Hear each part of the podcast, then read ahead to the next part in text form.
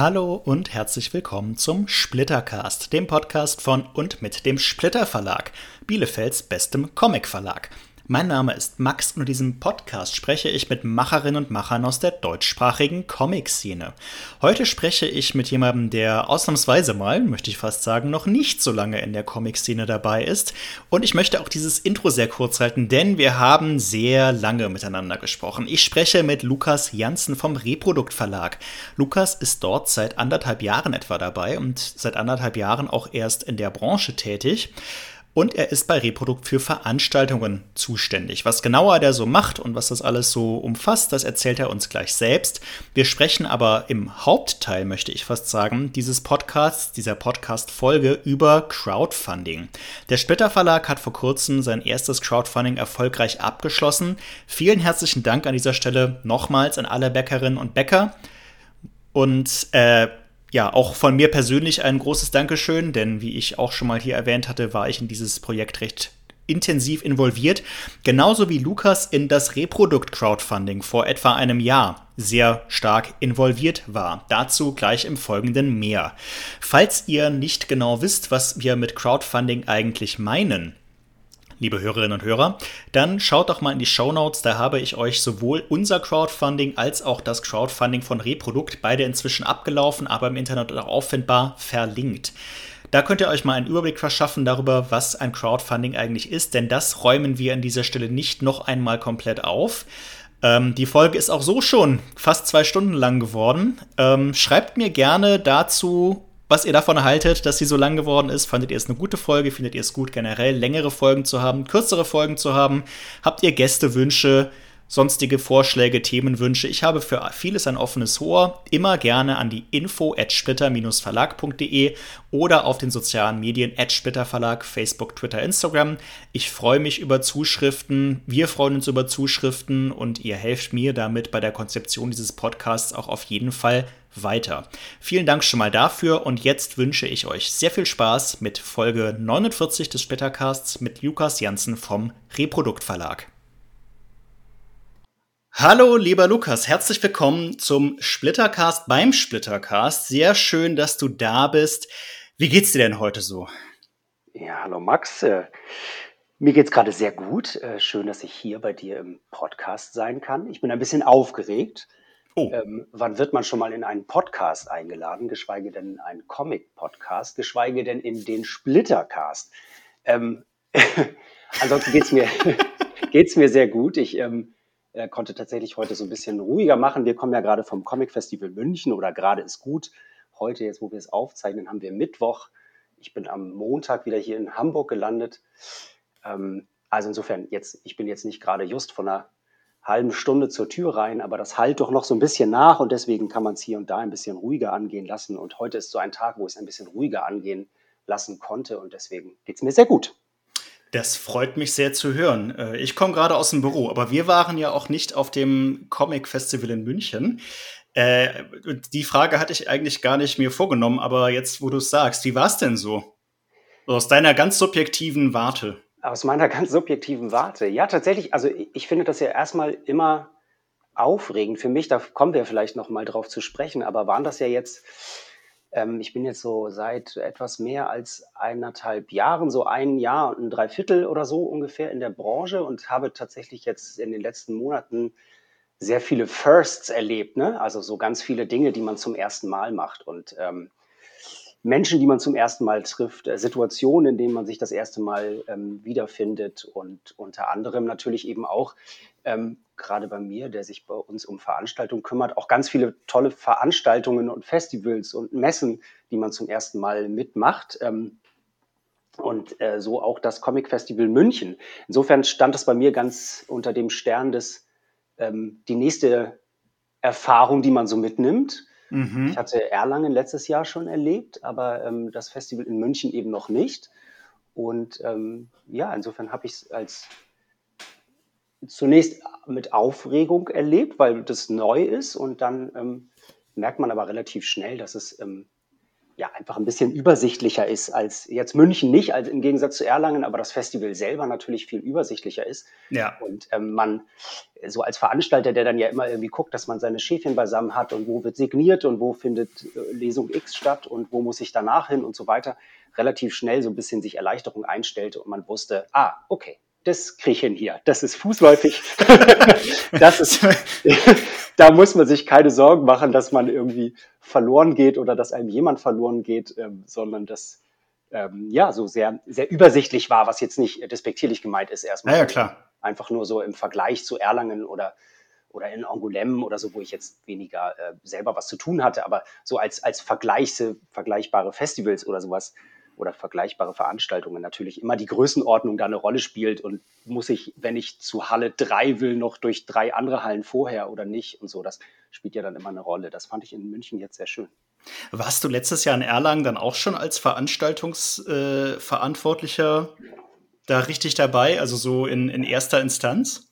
Ja, das war dann doch dieses Jahr dann schon noch mal ein bisschen anders. Ne? Also prinzipiell ja, theoretisch schon. Ich habe auch in meinem, also ich ähm, habe ein Volontariat gemacht jetzt im letzten Jahr und ähm, auch das Volontariat hatte quasi schon dieselbe Berufsbezeichnung, im Prinzip ja. nicht Berufsbezeichnung, aber denselben Zuständigkeitsbereich wie den, den ich jetzt immer noch mache beim Reprodukt Verlag, nämlich ähm, Veranstaltungen unter anderem. Und ähm, insofern war das natürlich auch in, in Erlangen schon äh, Thema, aber da war das dadurch, dass ja so ein Festival dann auch nicht erst in der Woche vorher geplant wird, also mhm. also sollte zumindest nicht so sein, ähm, kann, sprich, meine, sprich für euch.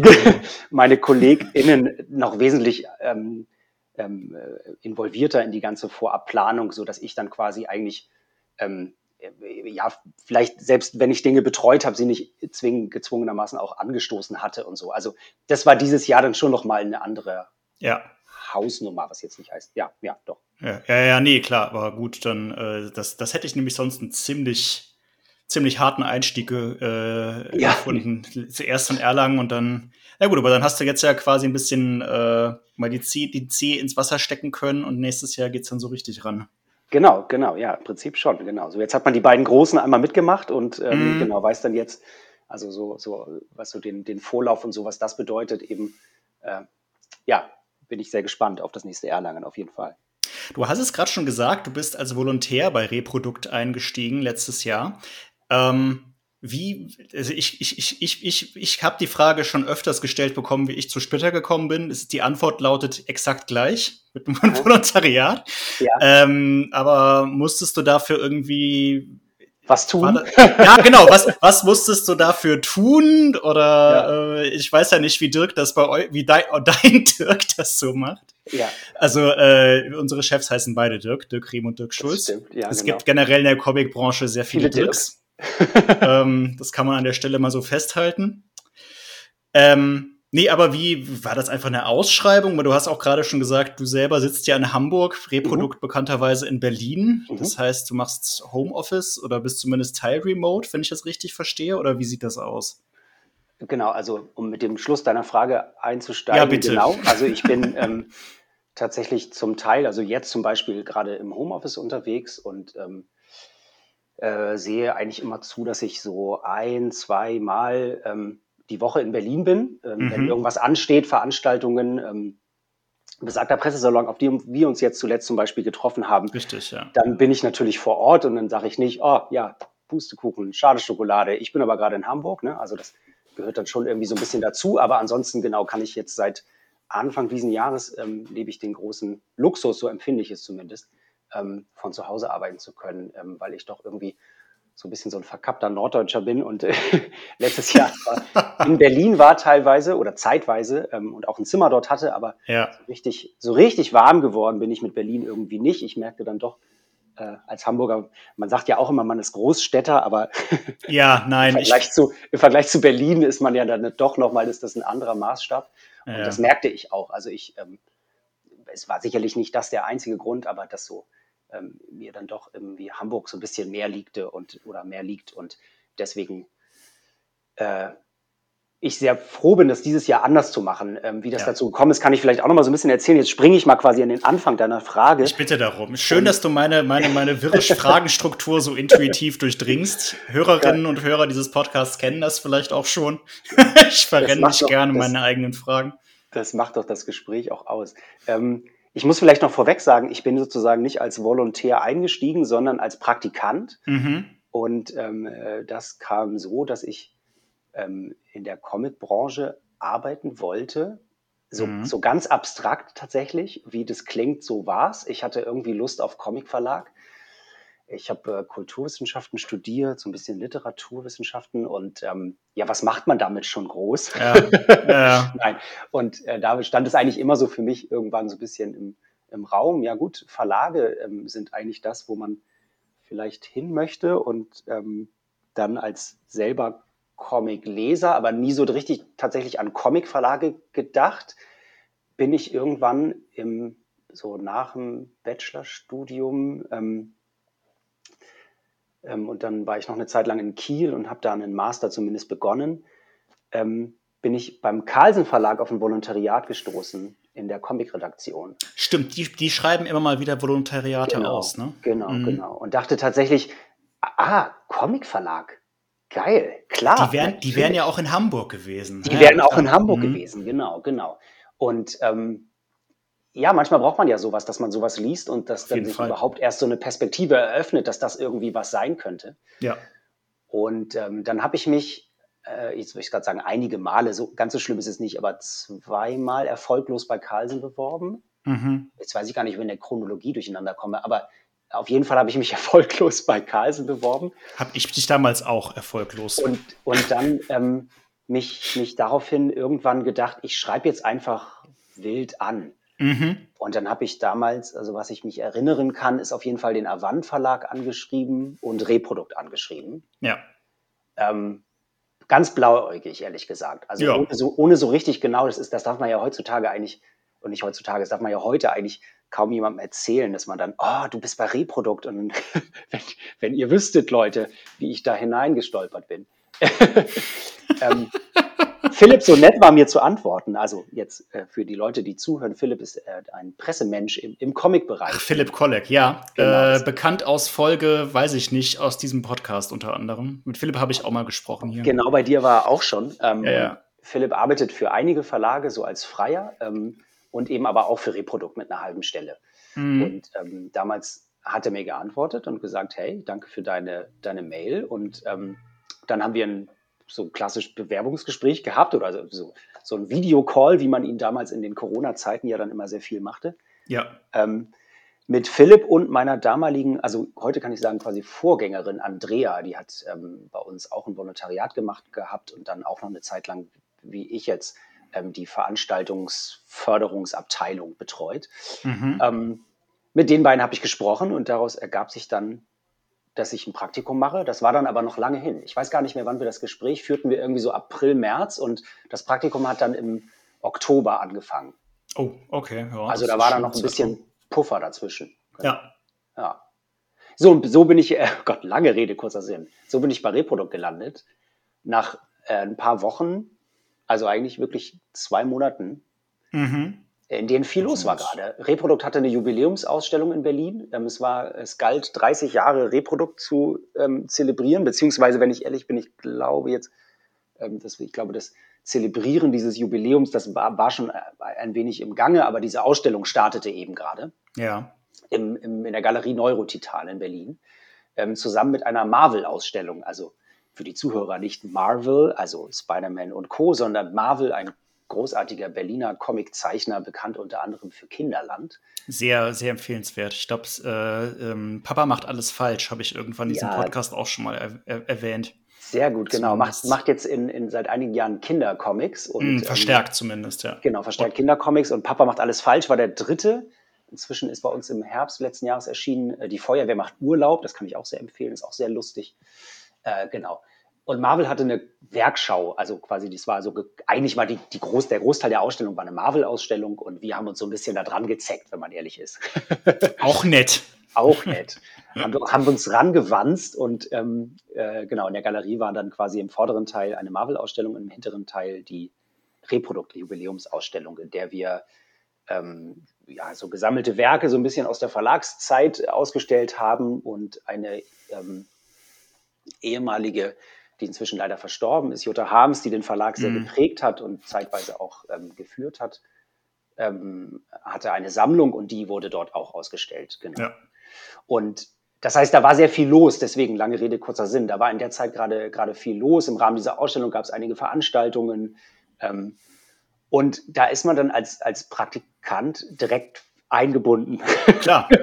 Ja, das, das, ja, ja, nee, das ist doch, aber dann, dann, dann, das ist ja hands-on. Da ist man dann, genau. so fühlt man sich zumindest auch nicht nutzlos, ne? Ganz und gar nicht, ganz und gar nicht. Da reden wir ja vielleicht auch noch drüber. Also in Comic-Verlagen gibt es äh, oft sehr viel zu tun und gar nicht so viele Leute, wie manche vielleicht denken könnten. Die, das wiederhole ich seit Folge 1 immer wieder, dass Leute, Leute, wir sind auch nur so ein paar Chaoten. Genau. Denkt nicht, dass jeder, das kommt, und auch, also auch in den, in den, in den, auch bei Carlsen zum Beispiel, das sind auch nicht irre viele Menschen.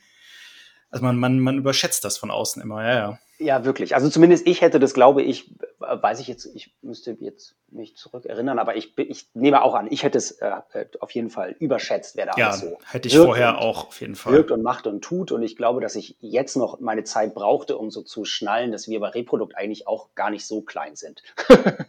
nee. Also, ähm, was nee. so die was so das Personal anbelangt. Jetzt ist bei uns es oft so, dass, dass sich ähm, zwei Leute manchmal eine Stelle teilen und so. Das wirkt dann quasi nach außen hin mehr, als es am Ende volle Stellen sind. Aber mhm. ähm, zumindest an, an Personen ähm, schraubt das die Zahl doch ein bisschen nach oben.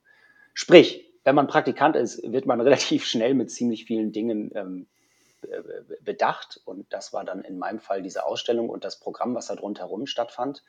Ähm, ja, und daraus äh, glaube ich. Da habe ich mich, glaube ich, nicht ganz so doof angestellt. Und ähm, du, ich frage einfach Dirk bei nächster Gelegenheit, genau, was, kannst er, du noch mal was er davon hält. Ne? Kannst du noch mal ich, schneide, ich kann ja noch so einen O-Ton hier reinschneiden. Genau, genau, hören Sie jetzt, was der Chef dazu sagt. Und ähm, so kam das, dass ich dann gefragt wurde, hast du nicht Lust, ähm, weiterzumachen und ein Volontariat zu machen? Und so waren meine drei Monate Praktikum eigentlich noch gar nicht rum und ich wusste schon, dass ich äh, da ein bisschen länger bleiben werde. Ja. ja. ja, ja.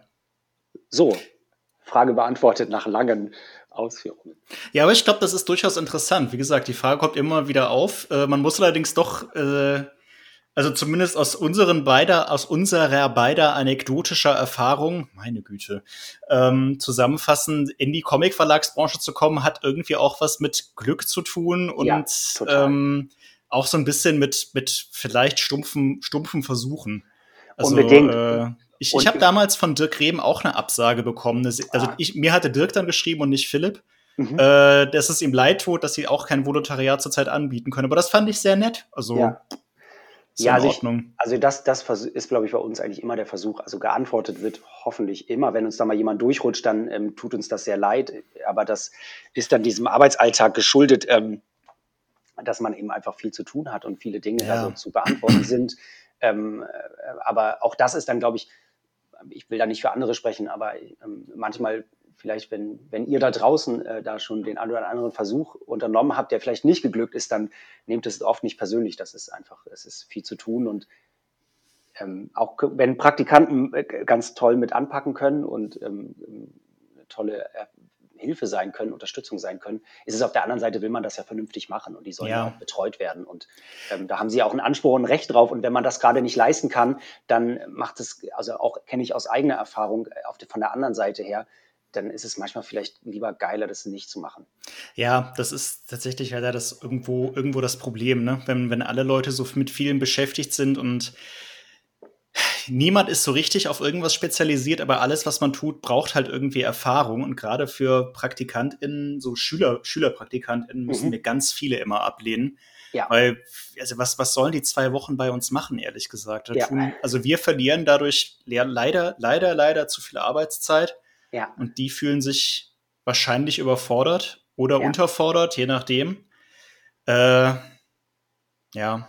Ja, ich musste tatsächlich, ich war früher immer, als man. Also du warst ja kein Schüler mehr, das ist mir schon klar. Nee, ich, aber, ne? Genau, also ich war jetzt kein Schülerpraktikant mehr, aber ich kenne diese Zeit noch so aus, aus eigener Anschauung quasi mhm. und war immer ein großer Streiter dafür, dass ich es eigentlich irgendwie ein Unding finde, dass Betriebe das so ablehnen und sagen, ah, da haben wir keine Zeit für. Aber ich muss jetzt leider aus tatsächlich eigener Erfahrung äh, sagen, das ist einfach. Das ist leider so. Es ist leider ein bisschen so, dass ähm, das für alle Seiten passen muss. Und wenn es für den Betrieb oder die, den Verlag oder wie auch immer ähm, nicht so richtig passt, dann ist das wirklich nicht aus Boswilligkeit oder aus mangelndem mangelnder Motivation heraus, äh, irgendwie jungen Leuten das eigene Arbeitsfeld zu zeigen, weil das kann ich wirklich sagen, ganz im Gegenteil. Eigentlich haben immer alle in der Comicbranche sehr viel Lust, äh, meist so ein bisschen zu erzählen und zu zeigen, ja. was da alles so dazugehört und, und ja. was man da so macht.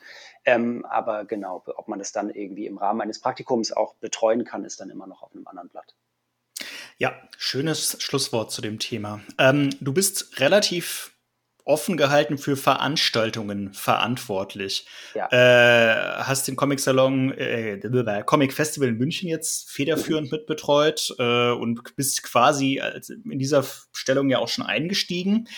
Ähm, ist das alles, was du machst? Oder machst du, wie, wie die, ich verstehe das, also das klingt jetzt ein bisschen, klingt nee, jetzt vielleicht anders, als ich es meine, aber es wäre sehr unüblich, sagen wir es mal so, dass eine Person in einem Comicverlag wirklich nur eine Sache zu tun hat.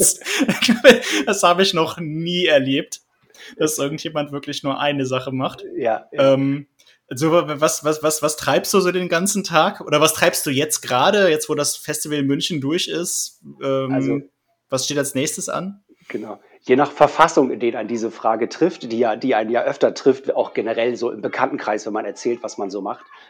Ja. ah, Veranstaltungen, spannend. Und du machst nur Veranstaltungen? Habt ihr denn jeden Tag welche? Ja, genau, so diese, diese, und man, diese Frage. Und man hm. selber sich so konfrontiert sieht damit, ja, was mache ich denn eigentlich den ganzen Tag? Warum fühlt es sich so an, als würde ich wirklich den ganzen Tag was machen? Also, in der Tat ist es so, dass ähm, diese Veranstaltungstätigkeit schon mein Hauptfeld ist und auch die meisten Dinge, die ich so tue, sind entweder Veranstaltungen vorzubereiten oder nachzubereiten. Das muss gar nicht immer bedeuten, dass ich die Veranstaltung selber organisiere. Das ist uns sogar eigentlich fast eigentlich, oder sagen wir mal so, mir ist es im Prinzip sogar am liebsten, wenn ich das in andere Hände gebe. Ach was. Sondern man ist so eine Art Vermittler, ne? so denke ich ja, manchmal, ja. wie so eine Agentur des eigenen Verlags, die mhm. ah, ähm, okay. im ja. besten Fall natürlich an VeranstalterInnen, an Literaturhäuser, an Festivals, an ähm, ja, was da so alles ist, ähm, herantritt oder an die herangetreten wird. Und ähm, oft manchmal auch schon mit einer ähm, äh, mit einem konkreten Wunsch. Ähm, manchmal ist das schon konkret ein Künstler, manchmal ist das konkret ein Titel, der da irgendwie angefragt ist. Manchmal kann es aber auch sein, dass es einfach, ja, wir sind ein Kinder- und Jugendfestival und ähm, wir sind auf der Suche nach einem Comic für Kinder ab sechs oder irgendwie ja. sowas, ja. Und dass man dann so ein bisschen in das eigene Repertoire schaut und ähm, gerade wenn das Kinder- und Jugendfestivals sind, dann natürlich vor allem bei den deutschen ZeichnerInnen ähm, schaut, ähm, wen wir da haben oder lange muss ich da nicht schauen, da habe ich dann immer direkt so ein paar Namen, die ich dann gerne nenne oder man versucht natürlich im Idealfall immer so ein bisschen zu gucken, was, was haben wir jetzt auch aktuell gerade oder was ist gerade aktuell erschienen oder was wird dann zu der Zeit, wo das Festival oder die Veranstaltung stattfindet, gerade erscheinen, dass man das immer so ein bisschen verbinden kann. Ja. Und da würde ich sagen, da ist mein Job dann ja wie so eine Art ähm, Manager, nee, das ist, das klingt jetzt so hochtrabend, um Gottes Willen. Aber wie so ein Management, ne, dass man nach außen ja. hin als Agentur den Künstler, die Künstlerin ähm, vertritt und ähm, versucht Och, zu was heißt hochtrabend? Zu also, lobbyieren. Ne? Ja. Ähm, und das geht in zwei Seiten. Also entweder werden wir gefragt, das kann das eine sein, oder man versucht natürlich auch äh, selber seine, seine Netze auszuwerfen, sage ich mal, gerade so ja. Anfang des Jahres, ne? Oder wenn man denn, also zumindest wie ich jetzt, der vielleicht da auch noch nicht jede Veranstaltung gut kennt und ähm, äh, jedes Festival schon mal gehört hat, ähm, bin da auch dann immer manchmal noch ganz blauäugig und kenne mich da nicht aus. Oder mir sagt dann Philipp, der ja natürlich schon viele Jahre mehr dabei ist und bei dem ich mein Praktikum begonnen habe, tatsächlich in der Presseabteilung und den, der immer noch so, ja, also ich hoffe, ihr hört das jetzt hier nicht, wie so eine Art Mentor natürlich irgendwie gerade in der Anfangszeit war oder eigentlich auch bis heute manchmal ist. Und, ja. Äh, der kennt sich natürlich dann besser aus als ich oder, oder ein Sebastian, der bei uns im Vertrieb ist oder so. Das sind alles so Leute, die natürlich schon so viele Jahre dabei sind, dass, ja, ja. dass ich da immer noch ähm, äh, viel lernen kann und dann, ah ja, da ist noch irgendwie in München, da ist doch das und das oder in, ähm, ne, so. Ja. Und ähm, genau, dass man quasi in die Richtung funkt und sagt, hey Mensch, ihr seid doch wieder im November, ähm, da wäre bei uns, weiß ich, äh, Titel X, Künstler Y, hättet ihr nicht Lust? So. Mhm, ja. Ähm, oder es kann sein, dass wir so eine Einladung haben und die steht auch und dann weiß ich, ah, guck mal, toll, ich habe ähm, äh, eingeladen, jetzt äh, Solo Otero kommt zum Comic Festival nach München. Ähm, Wäre doch gelacht, wenn wir da nicht noch ein paar Stationen vor dem Festival einbauen. Ja, ja, ja. Nicht nur für das Festival kommt, sondern eben auch noch zwei, drei andere Stationen vielleicht macht. Oder zwei ja. oder eine ja, oder so. Also schaut man um die Daten herum, die irgendwo stehen und klappert ab und jetzt so nach inzwischen der Zeit, die ich jetzt da bin, hat man dann natürlich dann einfach auch so ein anderes ähm, Netzwerk als noch am Anfang, dass man so ein paar Namen hat, dass man so pro Stadt zumindest, äh, ich habe jetzt nicht in ganz Deutschland pro Stadt einen Namen im Kopf, aber ja. zumindest bei so einigen, ähm, an einigen Stellen eben weiß, ah Mensch, Raum Frankfurt, da frage ich dann mal Jakob Hoffmann, vielleicht hat der eine Idee oder so, mhm. mag, möchte selber was machen und so. Ähm, genau, so dass man quasi selber an die Leute proaktiv herantritt und sagt, Mensch, wir haben ähm, hier einen tollen Künstler aus Frankreich, der kommt zu Besuch und vielleicht hast du Lust, eine Veranstaltung mit dem zu machen. Ähm, ja. Und das, dann, dann sind wir schon, dann kommt man, hoffe ich zumindest, ein bisschen rüber, dass das nimmt dann schon ein bisschen mehr Arbeitszeit ein, als bloß äh, jetzt singulär die eine Veranstaltung am 3. September ja. um 15 Uhr zu organisieren. Ja. Ähm, dass das quasi eben auch viele Hintergrundsachen sind, die, die manchmal klappen und manchmal auch nicht. Ne? Also das gehört auch dazu, dass man sehr viel spricht, sehr viel PDFs rausschickt, äh, Telefonate führt und äh, dann auf Granit beißt, weil äh, es da draußen immer noch Leute geben soll, die von Comics nicht so viel halten oder so. Also ähm, unerhört. Passiert jetzt äh, im deutschen Literaturbetrieb, im deutschen Kulturbetrieb. Das soll vorkommen. Das glaube ich vorkommen. ja nicht. Glaube ich ja das nicht. ein oder andere Literaturhaus. Man wundert sich. Seltsam. Seltsam. Na man gut. Naja. Genau. nee, aber ich, also ich habe mich gerade mich auch gefragt, wenn du das so erzählst, äh, kann ich voll nachvollziehen, wie viel Arbeit das ist, weil ich teilweise äh, ähnliche Dinge schon machen musste und dann inzwischen mich aber davon so weit distanziert habe, wie es ging.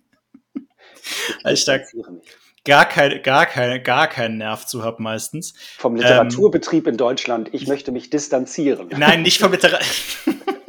Na gut, deshalb, deshalb mache ich ja Comics, weil ich mit Literatur nichts zu tun haben will. Genau, ne? genau, also, sehr gut, sehr gut. Das, äh, das, das ist ja wohl folgerichtig. ähm, nee, aber ich habe mich nämlich gerade gefragt, ob das so für Hörerinnen und Hörer so eingängig ist, wie viel Arbeit das ist. Vor allem, weil man halt ja. so viel, so viel machen muss, was gar nicht so richtig irgendwo hinführt. Was nicht einfach, weil es ne? ja. dann vielleicht beim dritten oder vierten Anlauf doch was bringt. Also ich glaube, man stellt sich das von außen vielleicht auch mehr so vor, nach dem Motto, ja, da ist, also, da ist so eine Trefferquote von 80 Prozent mhm. oder so und dann hat man ein klares Ziel, man plant Veranstaltung XY und dann die nächste äh, Veranstaltung Z, aber viel Arbeit geht ja auch einfach darauf drauf für Veranstaltungen, die man so sich vorstellen könnte, aber die dann doch nichts werden. Also ja, oder, oder tatsächlich landen auch in diesem ganzen Drumherum. Ne? Also die landen ja. in dem, ähm, ja, wir hätten total Lust, aber passen Sie auf, ich habe hier nur Budget, das, äh, das ist es ja auch für ein Honorar ja. drauf. Ähm, und spricht der Künstler dann auch Englisch oder, ah, das ist eine Veranstaltung für Kinder, das heißt, es geht sowieso nur mit Dolmetscher ja, ja. oder Dolmetscherin. Ähm, äh, können Sie das stellen vom Verlag? Und dann sage ich, nein. nein.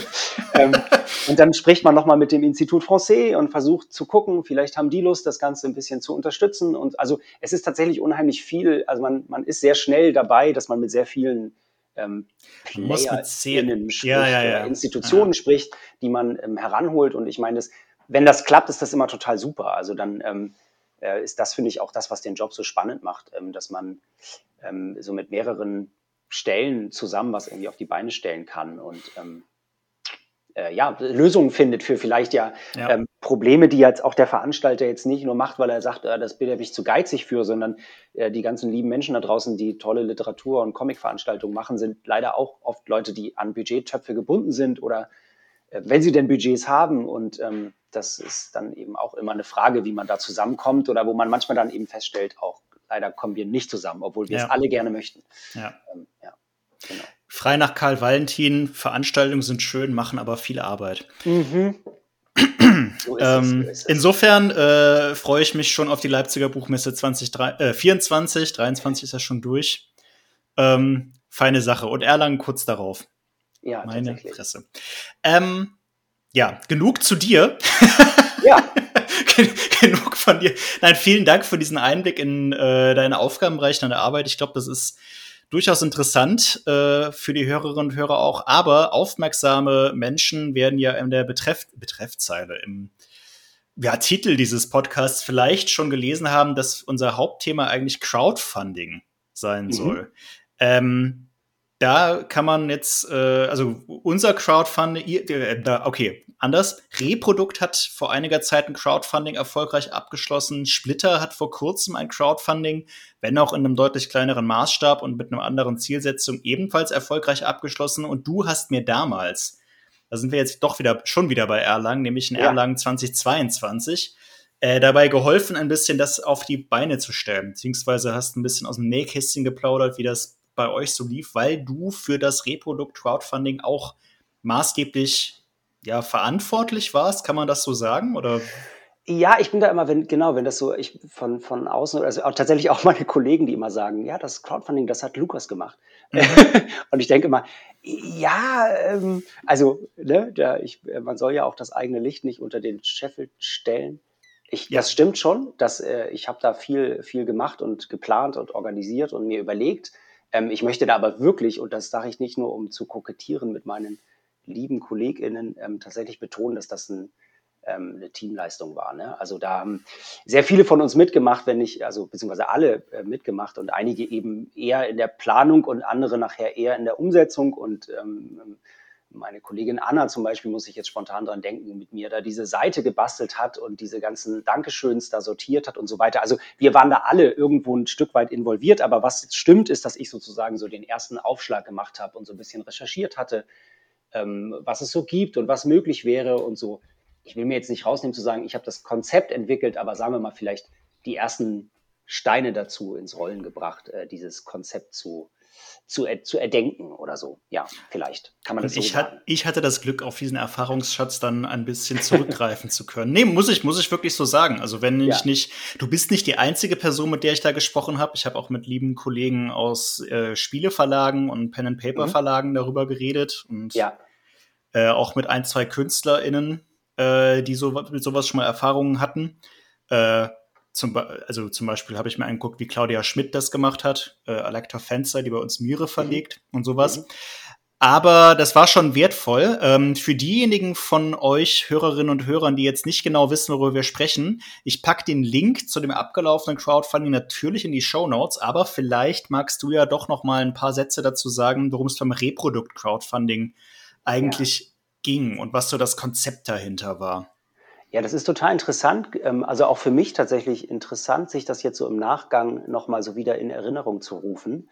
Ähm, zumal jetzt eben auch andere Crowdfundings da ähm, inzwischen ins Leben gerufen worden sind, unter anderem von euch eben. Und man natürlich so den Vergleich zieht. Ne? Mhm. Und ich glaube, da können wir da gleich nochmal drauf kommen. Ich glaube, wir haben damals relativ viel über so das Narrativ gesprochen oder das war was, was wir ja. zumindest, als wir sprachen in Erlangen so ähm, glaube ich, da noch so, das war so das, wo ich, wo ich so meine Erinnerung damals nach, die, das Hauptaugenmerk bei uns darauf lag, so ein richtiges Narrativ zu haben. Was machen wir hier eigentlich? Warum machen wir ein Crowdfunding? Und ja.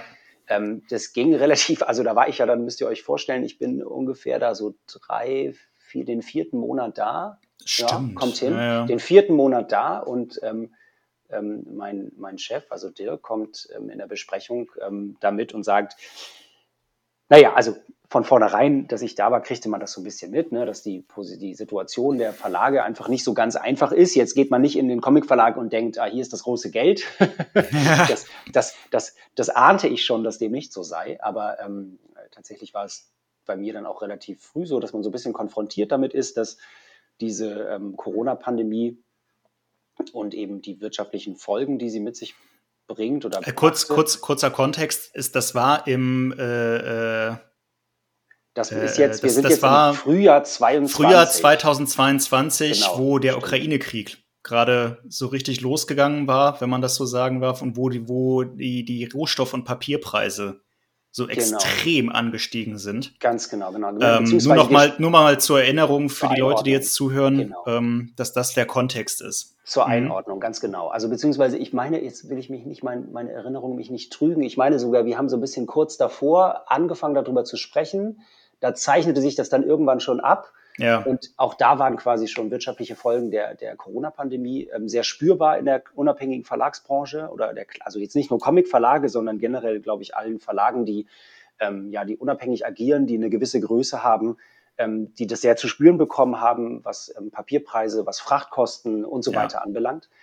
Ähm, da, sorry, wenn ich noch mal kurz gerne, gerne ein, ja. Nee, ich, ja genau, ich wollte nur mal haken, weil, weil, weil auch Hörerinnen und Hörer sich vielleicht erinnern, dass unsere Erfahrung, also die Erfahrung von Splitter, da ein bisschen in eine andere Richtung ging.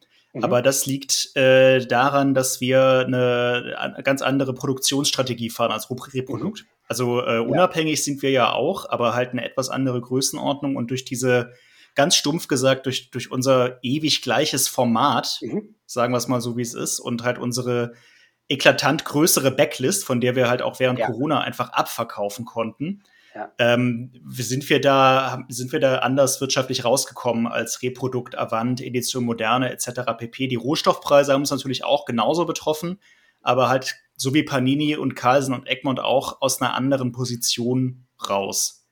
Ähm, aus, aus, einer anderen Position heraus und mit einer anderen ähm, Möglichkeit, Sachen genau. abzufangen ne? oder aufzufangen, ja, ja, genau. sagen wir das mal so. Genau. genau. und es genau. ist auch was ganz anderes, ob man wie Reprodukt sehr, sehr viele Eigenproduktionen fährt und halt KünstlerInnen hat, die betreut werden müssen mhm. und die irgendwie auch von einem abhängig sind oder wie Splitter dann halt sagt, gut, dann kaufen wir jetzt halt bei, bei Dago oder Lombard oder Soleil, diesen Riesenverlagen aus Frankreich, mhm. weniger ein das ist denen dann letzten Endes auch egal. Also bei uns hängt ja, hängen ja wenig Existenzen von Kreativen wirklich vom Verlag ab. Eigentlich ja. in erster Linie gar keine, wenn man ehrlich ist. Ja, das ist spannend, so diese Vergleiche zu haben. Ne? Also auch da, ne, ich, da bin ich jetzt noch, da weißt du vielleicht sogar dann mehr als ich, so, oder da, da hast du den Vergleich im Kopf sogar vielleicht schon viel klarer als ich ähm, der da manches auch gespannt ist, vielleicht jetzt von dir und von euch zu hören, jetzt im Zuge auch auf eure Kampagne. Was man vielleicht nochmal für die, auch da für die HörerInnen zum, zur Einordnung sagen kann, ist, dass bei Reprodukt, ähm, äh, ich sage jetzt mal so, im Prinzip für jeden Titel eigentlich entschieden wird, in welchem Gewand wir ihn schneidern. Ähm, ja.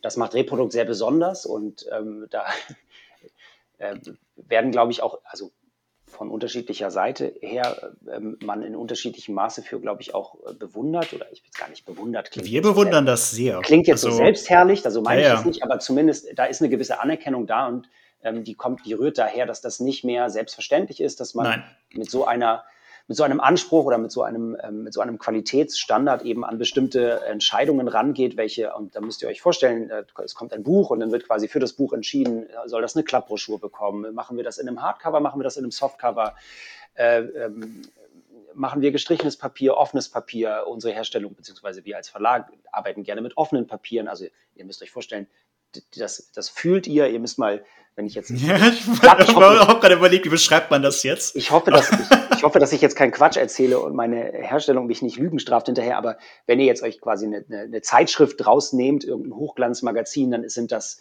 gestrichene Papiere. Also das hat quasi so, es ist oben irgendwas wird drauf gemacht und deswegen ist dieses Papier so glänzend und äh, eben so ein bisschen. So eine Art Lack ist da drauf. So eine Art Lack ja. ist da drauf, genau.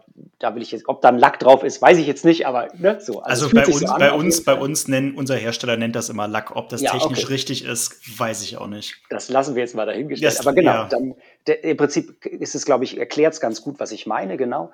Das hat natürlich eine gewisse Haptik und ähm, offene Papiere sind ähm, ja, ähm, also wenn ihr jetzt ein Buch öffnet, dann sind das in der Regel, würde ich sagen, offene Papiere. Ein Roman ich, meinst du, ne? Ich begebe ja. mich hier wirklich auf Glatteis. Nee, ähm, aber, das, aber die, die, die, die, die, Beschreibung, die Beschreibung ist schon ganz gut. Und genau. beides hat halt Vor- und Nachteile, was so die Farbechtheit und die Brillanz der Richtig. Farben angeht und auch die Exaktheit der Striche, sagen wir es mal so. Je, je detaillierter ein Bild ist, was man drucken will, desto schwieriger wird das auf einem offenen Papier, weil die Tinten dann die Tendenz haben zu verlaufen auf der Seite. Genau, genau, ähm, zu verlaufen und und es braucht, wenn ich das richtig verstanden habe, eben auch eine andere Drucktiefe, die du sozusagen mitbringen genau. musst, um diese, diese ähm, Farbbrillanz oder, oder was äh, mitzubringen.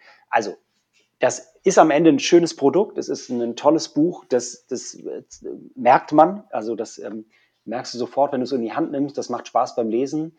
Ähm, das sind aber alles so einzelne Faktoren. Ein weiteres wäre zum Beispiel, ich weiß gar nicht, ob du da schon mal im Podcast drüber gesprochen hast, so ähm, gesprochen hast, ähm, so Handlettering zum Beispiel. Also es gibt nee, ja tatsächlich noch. Guter, guter Hinweis, ja. Da wird jetzt bei uns gar nicht, es ist jetzt nicht so, dass jedes Reproduktbuch handgelettert ist, aber es gibt tatsächlich viele Bücher noch bei Reprodukt, die handgelettert sind. Und das muss man sich so vorstellen, dass ähm, selbst wenn es übersetzte Titel sind, also im Deutschen ist das vielleicht eh häufig so, dass dann gerne mal der deutsche oder die deutsche Künstlerin ähm, äh, quasi das, auch das Lettering selber macht, also sprich den Comic zeichnet und dann habe ich vielleicht Sprechblasen oder ich habe vielleicht keine, aber ich habe die Stellen, wo Text reinkommt und die werden dann von Hand reingeschrieben.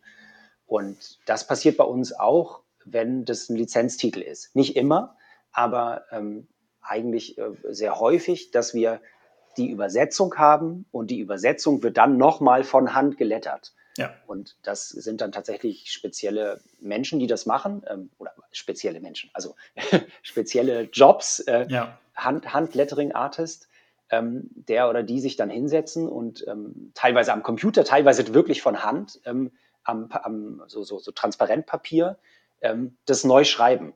Und dann jetzt ähm, liebe ZuhörerInnen, solltet ihr zum mir fällt es jetzt als Beispiel ein, äh, vielleicht von aus dem Reproduktkatalog Kerascoe mit Mantel und Worten zum Beispiel bei euch stehen haben, jetzt aus dem Frühjahrsprogramm, dann könnt ihr das mal aufschlagen. Da gibt es eine Stelle, wo zum Beispiel die Schrift so spiralförmig über die Seite geht. Oh. Und das muss man sich dann einfach vorstellen. Das, das war natürlich Französisch, das hat dann niemand übersetzt und dann hat es jemand von Hand nochmal spiralförmig aufgeschrieben. Mhm. Und das muss man sich einfach, das muss man vielleicht einfach nur mal sacken lassen, um so zu merken, was so für Arbeitsschritte da reingehen und natürlich an Zeit und am Ende natürlich an Geld ähm, in, in so ein einzelnes Buchprojekt. Ähm, Jetzt bin ich sehr weit abgekommen.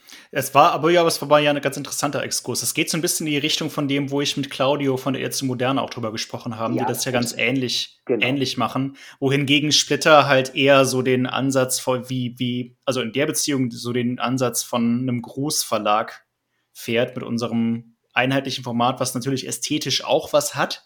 Ja. Aber natürlich, also ganz viele Gedanken, die ihr euch machen müsst beim Einkauf von einem Buch oder bei der Produktion von einem Buch, die muss sich Splitter gar nicht stellen.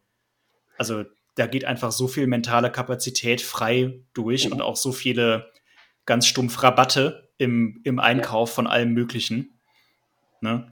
Ähm, ja, oder ich, also ich, ich möchte denken, ihr macht euch die Gedanken sicherlich an anderer Stelle, aber genau, tatsächlich kommt da raus, genau, dass das sehr besonders ist und ähm, vielleicht kann man da jetzt vielleicht die Kurve wieder zum Crowdfunding kriegen oder sagen wir mal mhm. zur Situation, aus der heraus wir das Crowdfunding gemacht haben.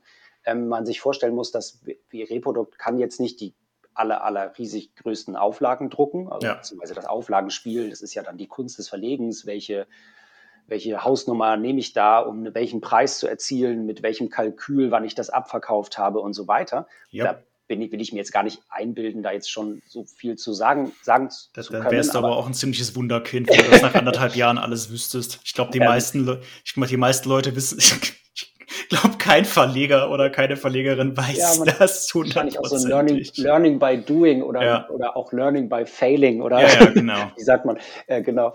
Ähm, aber tatsächlich ist natürlich da viel, ähm, also da muss man viel ähm, überlegen und ähm, äh, ja, jetzt kriegt die Kurve gerade nicht mehr zum Crowdfunding, aber ähm, Ihr war, Reprodukt war zu der Zeit etwas in wirtschaftliche Schieflage gekommen, was auch dir dann schon zugetragen worden genau, war, so genau, kurz genau. nach Einstieg. Und dann stand im Raum, dass ihr ein Crowdfunding macht.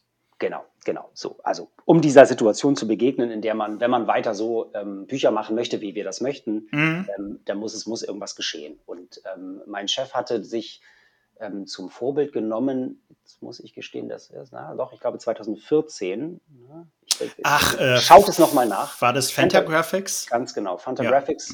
Ja. Ähm, Fantagraphics aus den USA hat ähm, eine Kickstarter-Kampagne gemacht, tatsächlich mhm. Kickstarter, also über die Plattform Kickstarter ähm, Geld eingesammelt. Damals, ich, ich habe so eine Zahl von 200.000 Dollar im Kopf, aber ich schaut auch das lieber sonst doch mal nach.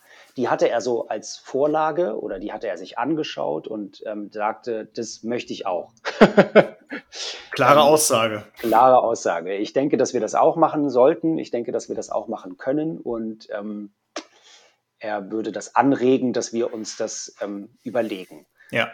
Und das war tatsächlich, wie gesagt, so Januar, Februar, irgendwie so da in dem Dreh. Da kam das das erste Mal zur Sprache und dann hieß es, ja, ähm, Lukas, magst du mal ein bisschen recherchieren, ähm, was es da so gibt oder wie man das machen könnte?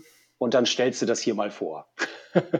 Klare Ansage, ja, okay. Und ähm, das ist sozusagen so diese Initialzündung für dieses Crowdfunding gewesen, was dann am Ende tatsächlich, also da könnt ihr auch ein bisschen sehen, vielleicht wie viel Vorlauf das Ganze hatte, dann am Ende im März, Ende März startete, wenn mich nicht alles täuscht. Nee, genau. Anfang April startete, Ende März startete, weil wir nämlich noch drum überlegen mussten, dass wir nicht zum 1. April starten wollen, weil die Leute dann denken, das sei ein Aprilscherz und so weiter und so fort. Also, Aha, sprich ja. von, von Januar an bis, bis Ende März, Anfang April quasi, wir diese ganze Kampagne aus dem Boden gestampft haben. Von, naja, wie machen wir es? Was, für, was wollen wir hier erzählen? Also, was ist jetzt, dass wir nach draußen gehen und sagen, Leute, wir haben kein Geld, äh, kauft Bücher, aber das reicht Mhm. nicht. Wir brauchen noch mehr Geld. Also, ja, ne, was ist sozusagen hier die Erzählung, die wir in die Welt posaunen? das Narrativ. Ja. Das ist das Mhm. Narrativ, Das dass ist wir das hier, Narrativ. was ist das Narrativ, mit dem wir nach außen treten, ähm, was gleichzeitig irgendwo authentisch ist, weil das darum geht's. Also es war ja auch ein Anliegen, die Situation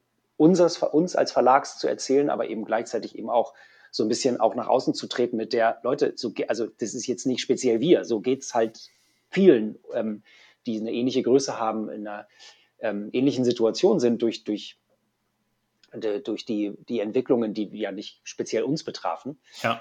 ähm, und gleichzeitig aber eben auch dabei so eine gewisse, ähm, ja, ich sag mal, Souveränität zu wahren oder, oder so zu sagen, also es ist jetzt hier kein Ausverkauf oder so. Ne? Ähm, Ja, ja, klar. Schwier schwieriger Balanceakt irgendwo. Mhm. Genau, irgendwo ein schwieriger Balanceakt. Zumindest habe ich es tatsächlich so empfunden, auch vor allem als herausfordernd, als jemand, der das jetzt auch, der jetzt diesen Verlag sehr, sehr schnell, sehr, ähm, äh, sehr mochte. Ja. aber ja jetzt auch nicht. Also man steht da ja dann auch immer auf der Schulter von sehr, sehr vielen Menschen, die das irgendwie, also die damit begann ja mein Praktikum 30 Jahre lang gemacht haben, ähm, damit die die deutsche Comic-Landschaft ja geprägt und auf den Kopf gestellt und ich weiß nicht was alles haben. Und jetzt da aus dem Ding heraus sozusagen ähm, zu schauen, wie macht man das jetzt, so dass man das alles gleichzeitig so respektvoll behandelt und nach außen hin ähm, kommuniziert, ähm, wie, wie das angemessen ist. Das äh, war dann quasi so meine Aufgabe für einige Monate. Und dann haben wir Plattformen recherchiert, wie könnte man es machen. Also ähm, das ist tatsächlich war eine relativ zentrale Frage. Ähm, ich kannte Crowdfunding als Konzept schon, Ja. ähm, als jemand, der selber so ein bisschen in so, ja, so immer schon im Kulturbereich, Kunstbereich unterwegs war und immer mal so, ja, so die ein oder andere Schauspielerkram gemacht, Schauspielerei-Kram gemacht hat, ähm, kannte ich das so aus ähm, so Kurzfilmproduktionen, dass man über Start Next tatsächlich ähm, Geld sammelt und dann quasi sich Dankeschons überlegt. Also dieses Prinzip von Crowdfunding ähm, war mir schon ein Begriff.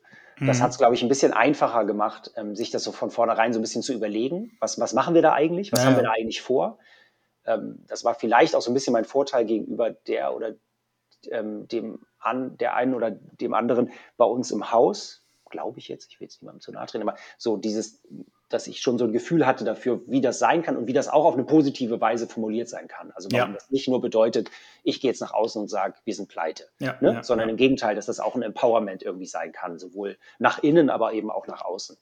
Äh, das hat sicherlich geholfen, aber so, ich sag mal, in dem Maßstab und, ähm, und, und schon auch durchaus mit dem von vornherein so einem gewissen Erwartungshaltung, wie viel dabei rumkommen müsste, weil sonst lohnt sich das alles nicht, ähm, äh, pff, hat mich das auch echt ganz schön ins Schwitzen gebracht.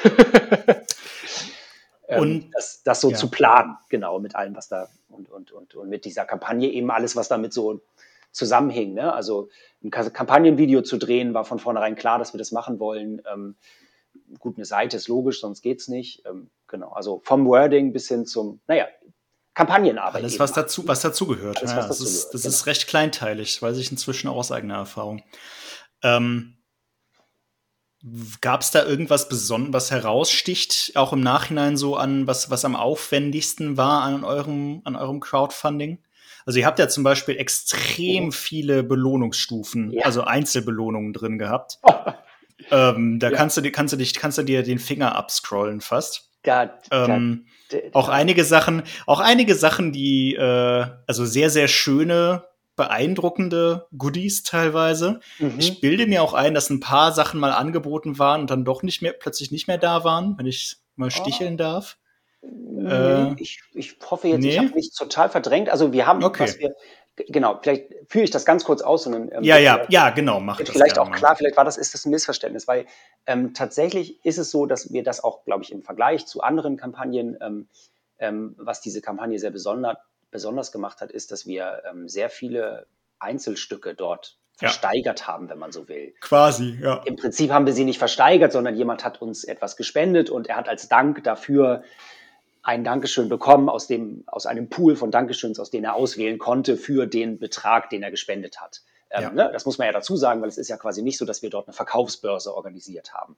Aber unterm Strich ist es ja so, dass du quasi eine Spende bekommst und wenn du am Ende all die Spenden zusammenbekommst, äh, in der Summe, in der du dir das am Anfang dort auf die Fahne geschrieben hast, dann äh, sagst du allen UnterstützerInnen zu, dass sie folgendes Dankeschön bekommen, welches genau. auch immer sie dort ausgewählt haben.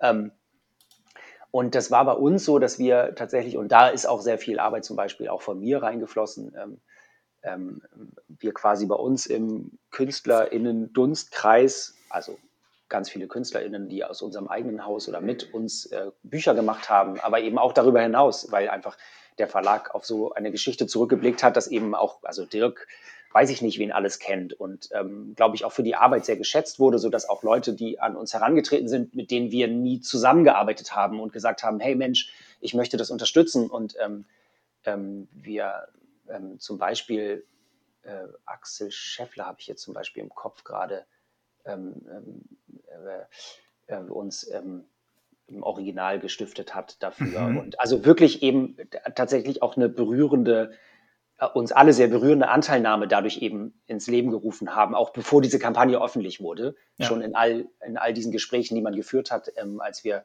quasi auf Dankeschön-Suche gegangen sind, sage ich jetzt mal. Das war natürlich in erster Linie, waren das erstmal Künstler von uns, KünstlerInnen, ähm, aber eben auch so ein bisschen, dass sich das dann darüber hinaus ergeben hat oder eben durch Kontakte, die, die Dirk hat ins Ausland und damit verbunden eben, ähm, ja, wir ganz tolle Sachen dort anbieten konnten. Ja. Ähm, für, als Dankeschön und genau, dann man das so ein bisschen sortieren musste, schauen musste, was haben wir, wie, wie, was für welchen Wert gibt man. Also wir sind ja jetzt auch, das ist ja nicht unser Kerngeschäft, dass wir, ja, klar. Äh, das, also wie so ein Kunstauktionshaus eigentlich ja, ne? Also ja. ich meine, du musst überlegen, also das, das werde ich nicht vergessen. Ich hatte eine der Erstausgaben von Art Spiegelmans Maus in der Hand. Genau, das, daran erinnere ich mich nämlich noch, dass die irgendwie auch bei euch auftauchte. Das, äh, das ist, ist schon cool. Aber die ist auch weggegangen tatsächlich? Die ist auch weggegangen. Ah, okay, denn die, die habe genau. ich plötzlich, die habe ich dann später auf dieser, auf dieser Seite nicht mehr gefunden. Genau. Aber ist das eine Darstellungsfrage? Ja. Okay. Das kann ich tatsächlich sonst vielleicht nochmal dazu sagen. Wir hatten, ähm, als, als klar war, welche Plattform es sein wird, ähm, haben wir, sind wir an Startnext rangetreten und haben uns dort Beratung gesucht. Ah, okay. Das mhm war zunächst erstmal gar nicht so einfach, weil das da, glaube ich, es ist jetzt nicht so vorgesehen, dass jeder, der da ein Crowdfunding ja, ja. macht, sagt, äh, ja, und dann kriegt ihr noch einen privaten Coach an die Seite gestellt. Aber tatsächlich ähm, hatten wir Glück und es war total nett und wir hatten jemanden, der mit uns dort ähm, den ein oder anderen Videocall hatte. Ach wow, okay. mit, mir, mit, mir, und meiner Kollegin. Ja. Und wir sind mit ihm quasi im Vornherein unsere Planung durchgegangen und haben mit ihm Dinge besprochen und ähm, da war tatsächlich die, die ähm, Hilfsbereitschaft sehr groß. Also wir haben das, äh, das ah, muss ich sagen, das war, das war ein cooler Support von, von Seiten Startnext. Ja, cool. Und ähm, dadurch, dass wir so unüblich waren, dadurch, dass wir nicht wie viele andere, weil das wird eigentlich geraten, er hat uns damals auch davon abgeraten, er sagte, um Gottes Willen, wir, wir empfehlen fünf bis zehn Dankeschöns ja. und gut ist. Alles ja. andere macht das alles viel zu übersichtlich. Und dadurch ja. ist bei uns so ein bisschen ähm, dieses Konzept entstanden zu sagen, pass auf, wir haben hier so und so eine Liste und wir werden jede Woche neue Dankeschöns auf die Seite äh, stellen. Das wird den Vorteil mit sich bringen, dass die Leute mehrmals animiert dazu sind, also und das dabei kommunizieren. Hey, ja. nächste Woche kommen neue Dankeschöns. Schaut wieder vorbei, wenn es ja, heißt. Das, ne? Dann gucken die Leute häufiger drauf. Logisch. Genau, ganz genau. Und ähm, aus dem, mit der Strategie sind wir ganz gut gefahren ohne jetzt schon zu weit vorwegzugreifen, aber eben in dem Gespräch mit Startings kam eben raus, dass wir gucken können, dass wir manches aus Übersichtlichkeitsgründen am Ende wieder von der Seite nehmen, damit wir nicht am Ende ähm, wenn wir immer wieder was dazu tun und dann Dinge draufbleiben, wo dann steht, da steht ja dann ah, meist eins ja. von eins gebucht oder irgendwie sowas steht da, ja. dass wir das quasi, das kannst du im Backend dann verbergen und ja. ähm, so ein bisschen dafür sorgen, dass das Ganze ja immer noch übersichtlich bleibt für die Leute und die nicht das Gefühl haben, äh, äh, hier ist ja alles weg oder hier gibt es ja nichts mehr oder so. Ne? Ähm, ja. Ja, genau. ja, ja, manche, ja, manche Dinge nicht, die haben wir quasi erst auch produziert dann. Also wir wussten eben gut, äh, äh, wir hatten, wir hatten so Drucke von Trondheim zum Beispiel, da war jetzt die Grenze nach oben hin offen im Prinzip. Ne? Oder irgendwas, die Trondheim-Drucke, waren die limitiert? Ich weiß es gerade gar nicht mehr. Aber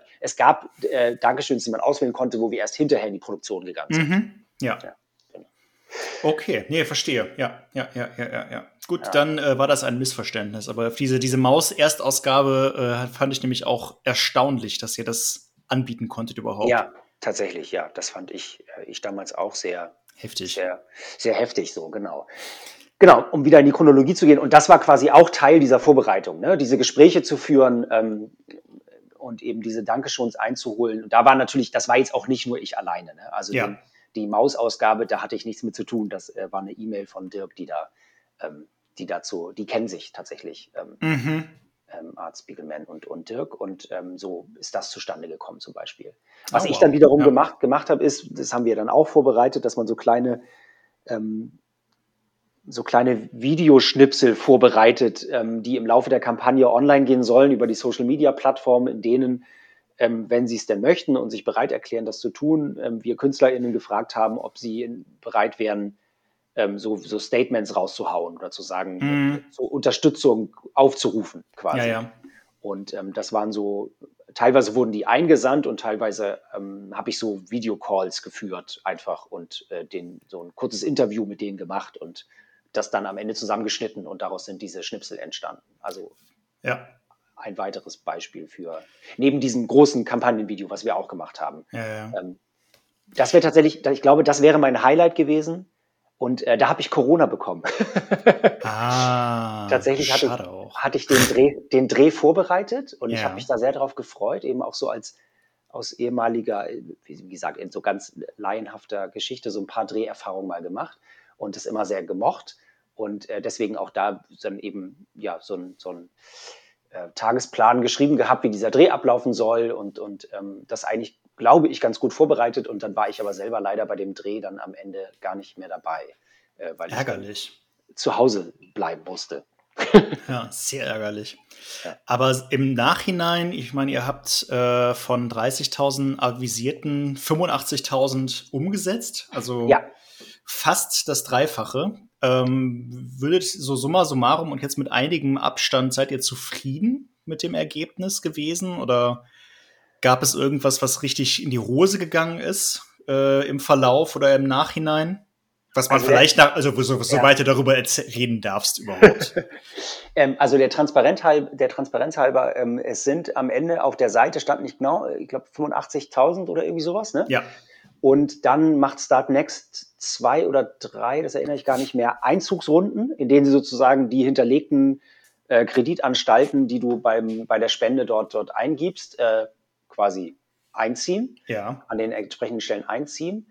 Was dann nicht klappt, das wird dann ein zweites Mal probiert. Mhm. Ähm, und was dann nicht klappt, das äh, verpufft dann quasi. Ne? Also wenn du dort irgendwie eine, weiß ich nicht, einen Zahlendreher in der Kreditkarte hattest oder äh, irgendwas ange angegeben hattest, was gar nicht mehr stimmte oder aus welchen Gründen auch immer irgendwas da in der Gleichung am ähm, Ende äh, fehlerhaft war, dann ist die Unterstützung am Ende nicht, ähm, also dann klar, wenn die kein Geld einziehen können, können sie kein Geld einziehen. Ne? Ähm, Ach, spannend, okay. Das ja. heißt, es waren am Ende nicht 85.000 Euro, die, die da ankamen, sondern pff, lass mich lügen, es waren um die 70. Also 71, Boah, 72. Das ist aber schon eine ziemliche so. Diskrepanz. Also da war ein ganz schöner Schwund an, ähm, jetzt muss ich überlegen, ist das schon die finale Rechnung? Also, sagen wir mal so, es waren nicht ganz die 85, es naja, waren gut. irgendwas um ja. die 70. Ja. Ich kann sein, dass jetzt bei meiner Rechnung mit 71, 72 oder sowas da dann schon noch andere Kosten mit abgezogen sind. Also ja. dieser, wir haben uns diesen Dreh tatsächlich einiges kosten lassen, ähm, was jetzt ich weiß nicht, jetzt mehrere 10.000 Euro, das ist jetzt schon deutlich geworden, aber eben, das kostet natürlich Geld, da soll dann irgendwie, da ist ja jemand, der die Kamera gemacht hat, der das äh, gut kann und ähm, dafür sollte er auch Geld bekommen. Ähm, und eben andere Dinge, die dann natürlich am Ende in die Bilanz gehen und da so ein bisschen das Ganze noch nach unten drücken. Aber das ist so grob, ich glaube, wenn man so, so 70, 75.000 oder sowas kann man, glaube ich, schon irgendwie äh, so nennen, war am Ende das, was auf jeden Fall bewegt wurde. Mhm. Genau. Jetzt habe ich deine Frage übergangen. Du wolltest eigentlich wissen, ob ihr zufrieden seid damit. Ob wir damit zufrieden sind, genau. Ob es, ob ja, es also, also Das ja, würde mich jetzt wundern, wenn nicht, aber, aber genau. gab es auch negative Aspekte, die äh, im Nachhinein. Oh, ich sag mal, ein bisschen mehr wäre schön gewesen, ne? ja, gut, mehr, mehr, mehr um ist meistens Willen. gut, ne? Also. Um Gottes Willen, das war jetzt ein Scherz. Wir waren total überwältigt. Also wirklich, es war vorher total, also uns war es total unklar. Ich glaube, der, dem, dem, derjenige, der am meisten daran geglaubt hat, der am meisten daran geglaubt hat, das war tatsächlich Dirk, der, ja, ähm, der sich von auch vornherein. Sein Job so ein bisschen. Das ist ein bisschen sein Job, genau daran zu glauben der sich von vornherein, ähm, also zumindest nach außen so kommuniziert, sehr sicher war, dass das auf jeden Fall klappt. Wir hatten das Startlevel, also man, man setzt bei Startnext so ein Startlevel, was sozusagen erreicht werden muss. Ab dann ja. fließt Geld. Ja das ist jetzt in unserem Fall quasi eigentlich irrelevant, aber man muss sich vorstellen, dass Startnext natürlich auch eine Plattform ist für jemanden, der, pff, ich weiß nicht, wir bringen eine neue Kaffeemarke auf den Markt oder, oder, oder ich habe hier irgendwie ein tolles Jojo entwickelt, das würde ich gerne produzieren. Mhm. Und der braucht natürlich irgendein gewisses Startkapital, sonst kann er dieses Jojo nicht produzieren. Und damit der nicht, damit der nicht in irgendwelche Verpflichtungen äh, hineingezogen wird, die er am Ende nicht bedienen kann, weil das Geld gar nicht reicht dafür, ähm, gibt es dieses Start, Startlevel. Und ähm, das waren bei uns in unserem Fall eben 30.000. Und ich kann mich erinnern, dass wir alle total, also es war total viel disku diskutiert, äh, es ist total viel diskutiert worden, wie hoch oder niedrig dieses Startlevel ist. Und mhm. ob es mit 30.000 zu hoch ist oder zu niedrig oder, also ich, ich weiß es ehrlich gesagt nicht. Ich habe auch schon unerfolgreichere Kampagnen erlebt. Allerdings jetzt nicht in der Comic-Bubble, ne? Ähm, ja, klar. Äh, ja, gut, die, da ist ja in Deutschland oder im deutschsprachigen Raum tatsächlich bisher auch gar nicht so viel passiert. Ja, genau eben. Und deswegen war das halt schwer abzuschätzen. Und ja. insofern waren wir, also diese ersten Tage, ne, also wir, ich glaube, dieses Startlevel hatten wir, hatten wir es am ersten Tag oder am Morgen des zweiten erreicht? Das kann ich äh, dir nicht sagen. So genau habe ich das nicht mehr im Kopf. Also, nee, aber das kann ich sagen. Also es war entweder ja. war es am selben Abend noch oder es war am, am nächsten Morgen, ähm, hatten wir diese 30.000er Marke schon gerissen. Ja. Und insofern waren alle total aus dem Häuschen, total happy. Eher so, äh, wie so, ähm, wie, wie so kleine glühende Erdmännchen, alle so völlig irgendwie äh, äh, angefixt von dem, was ja. da passiert. Und ähm, wir sind auch tatsächlich fast so ein bisschen ins Strauchen gekommen, weil wir gar nicht damit gerechnet haben, dass wir so schnell nachlegen müssen. Also ja. besagte Strategie, dass wir dort Dankeschöns anbieten und dann in der nächsten Woche mehr und in der nächsten Woche mehr, die mussten wir sozusagen schon in den ersten Tagen äh, meine ich, anpassen, weil wir so schnell nachlegen mussten. Also weil wir quasi gar nicht die zweite Woche erreicht hatten und schon äh, mehr Dankeschöns ähm, äh, äh, dort, dort auf die Seite stellen mussten und im ja. Hintergrund wiederum überlegen mussten, haben wir denn überhaupt genug Dankeschöns, wenn das so ja, weitergeht? gut, das ist ne? aber natürlich auch eine relativ ein, äh, unique, also einzigartige Situation, denn die meisten genau. Crowdfundings laufen ja tatsächlich anders ab. Also da habt ihr genau. echt einen, einen, Sonderweg beschritten. Tatsächlich, da haben wir einen Sonderweg beschritten und ich, ähm, also können wir dann ja auch nochmal, wenn wir vielleicht den Vergleich ziehen, auch nochmal drüber sprechen. Äh, das ist natürlich anders, wenn ich weiß, ich biete hier ähm, das Buch in äh, in der Vorzugsausgabe an, einmal mit einem Druck zusammen und ja, genau. dann ist natürlich okay. Ich warte du, du, halt quasi, ich warte ab, was steht ja. da am Ende für eine Zahl und die produziere ich. Du so, spielst so. jetzt darauf an, wie unser Crowdfunding lief, genau. Also, Zum Beispiel, aber ich, ja, ich, weiß gar nicht, ob ich genau weiß, was ihr alles hattet, aber so grob war es ja, glaube ich, so. Ne? Es, es, wir hatten nichts, und dann, genau. und dann so einzelne Gadgets, die quasi optional genau. dazukommen bei Stufe genau. X oder Stufe Y.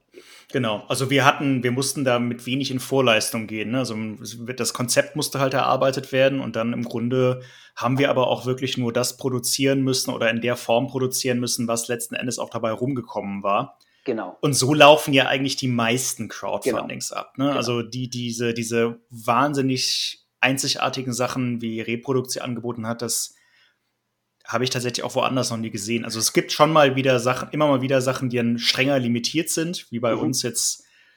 Jan hat halt 20 Originalseiten angeboten, die nicht alle weggegangen sind, aber wenn sie mhm. weggegangen wären, dann auch, hätten wir nicht nachgelegt. Ne? Ja, also 20 ja. sind 20 und dann war es das dann halt genau. auch. Ne?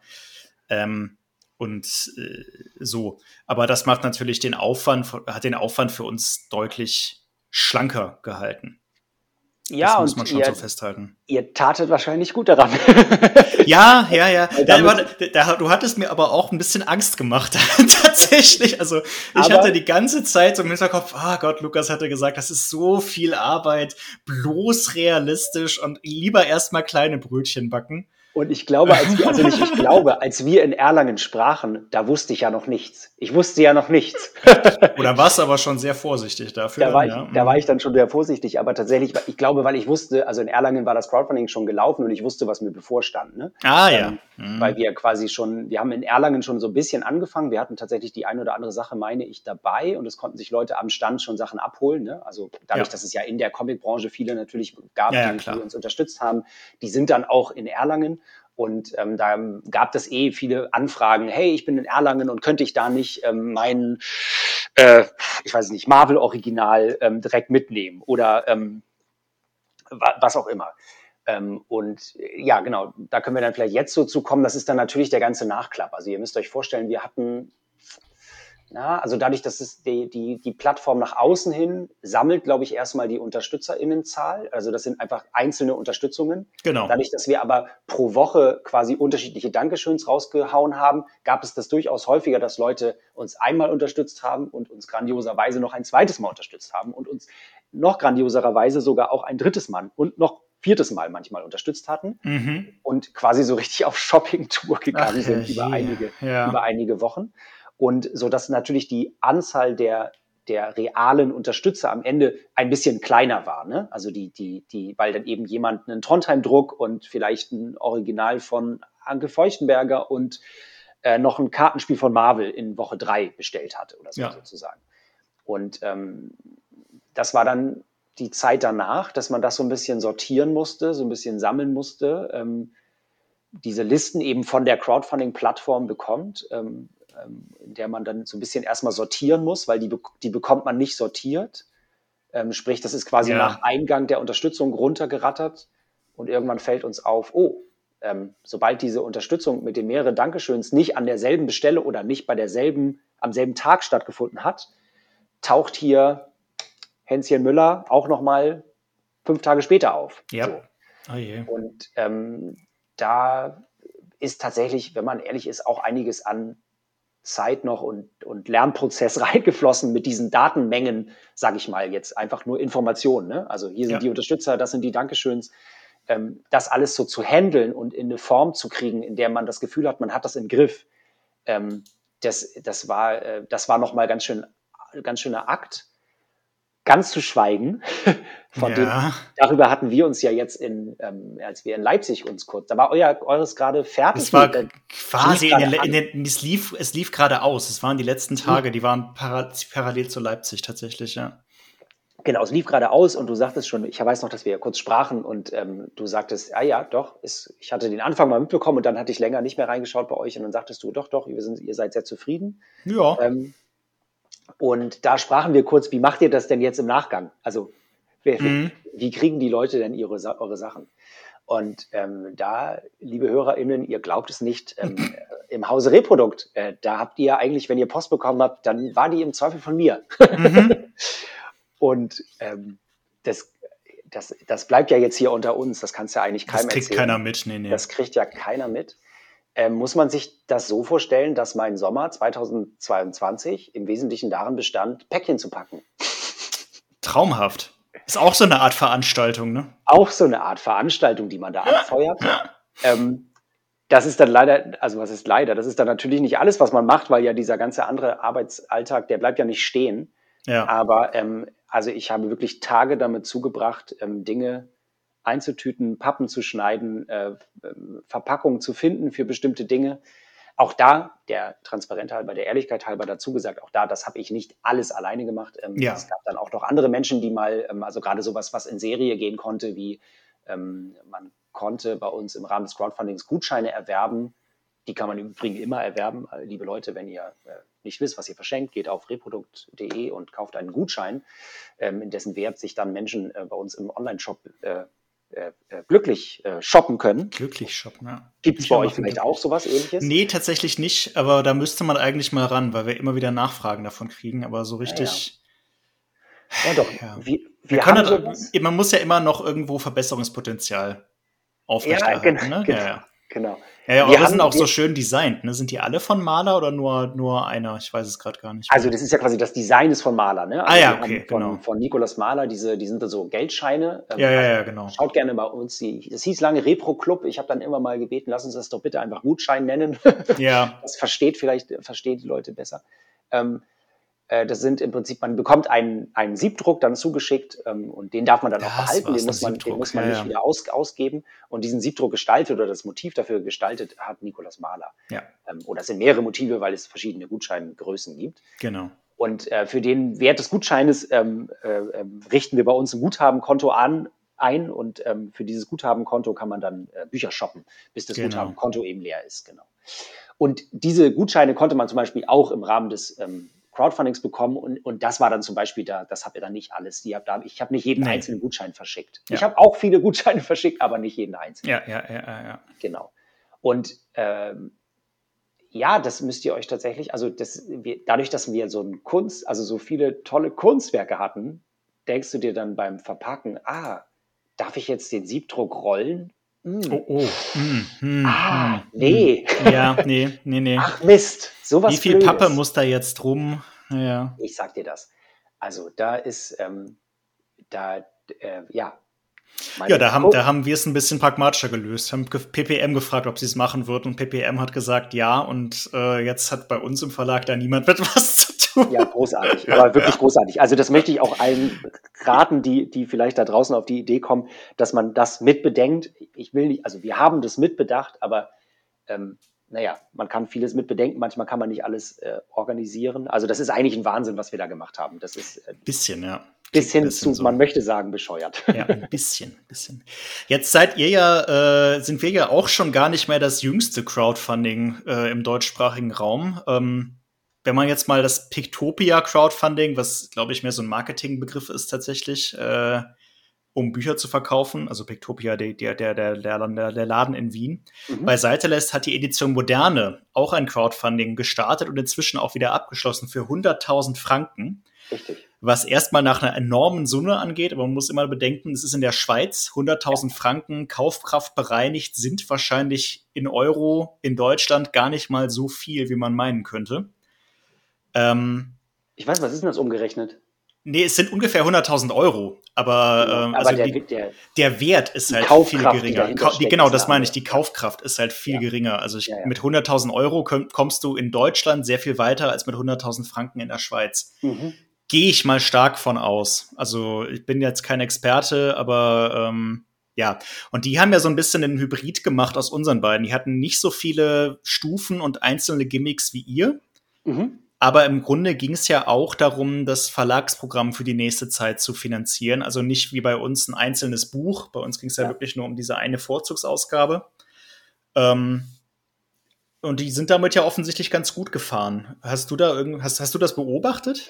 Also auch da wieder beobachtet würde ich jetzt, also würde ich jetzt nicht behaupten. Ich habe das Mhm. natürlich mitgenommen, mit, ähm, mitbekommen, ähm, mich auch selber dort ein bisschen ausgetobt in der, in der, auf, der auf der Seite tatsächlich.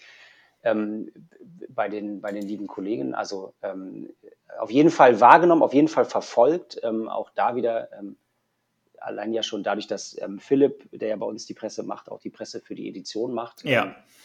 Ähm, ist man, das hat man das natürlich mitbekommen und wir haben das natürlich auch besprochen und genau, also ich, ich bin da aber nicht ganz so im Bilde. Ich finde es, wie gesagt, interessant. Ich habe mir äh, das von der Edition angeschaut, das von euch angeschaut, wie unterschiedlich so die Ansätze sind und ähm, eben spannend dann zu sehen, was für einen Effekt oder, oder also nicht Effekt hat es ja bei keinem von uns bisher gehabt. Ne? Also die haben, sind ja alle sehr gut gelaufen. Die sind alle gut gelaufen, ja. Äh, insofern ähm, fand ich das total spannend zu sehen, wie die, wie die Konkurrenz möchte ich gar nicht sagen, weil ich empfinde das nicht so, dass wir in der Verlags-, in der Comicbranche Konkurrenz Nee, sind. nicht- Natürlich nicht so muss man das nicht. direkt, aber Irgendwo ja. sind wir auch Konkurrenz, wenn man so will, weil wir alle Teilnehmer auf dem, in derselben Branche vielleicht sind, in demselben Markt sind, aber ähm, man ist es ja ein sehr freund, freundschaftliches, freundliches Miteinander.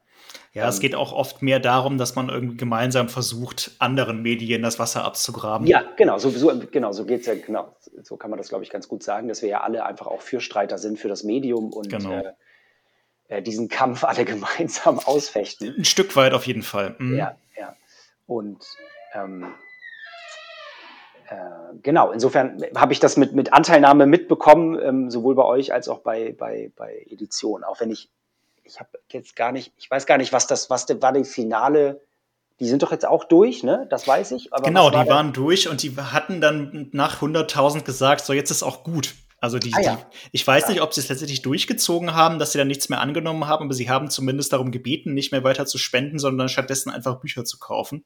Ah ja. Okay. Irgendwie sowas in der Art. Äh, aber die haben ja auch viel mit so kuratierten Buchpaketen gearbeitet. Also genau. viele der Pledge-Level waren dann im Grunde Bücher, die sie sowieso schon machen wollten oder gemacht hatten, äh, vielleicht noch mit einer kleinen Widmung von einem, einem der drei VerlegerInnen. Ähm, insofern war das dann für die Leute tatsächlich gar nicht so der Unterschied, ob man jetzt im Crowdfunding mitmacht oder die Bücher so sich besorgt. Oder den Verlag durch den Buchkauf unterstützt. Genau, ne? genau, genau, ja, letzten ja, Endes. Genau. Was ich auch eine, eine sehr pragmatische und irgendwie auch charmante Herangehensweise betracht äh, fand. Total. Ähm, ja, nee, also ja, war ganz, war ganz interessant. Ähm, nee, unzufrieden, glaube ich, ist niemand bisher damit.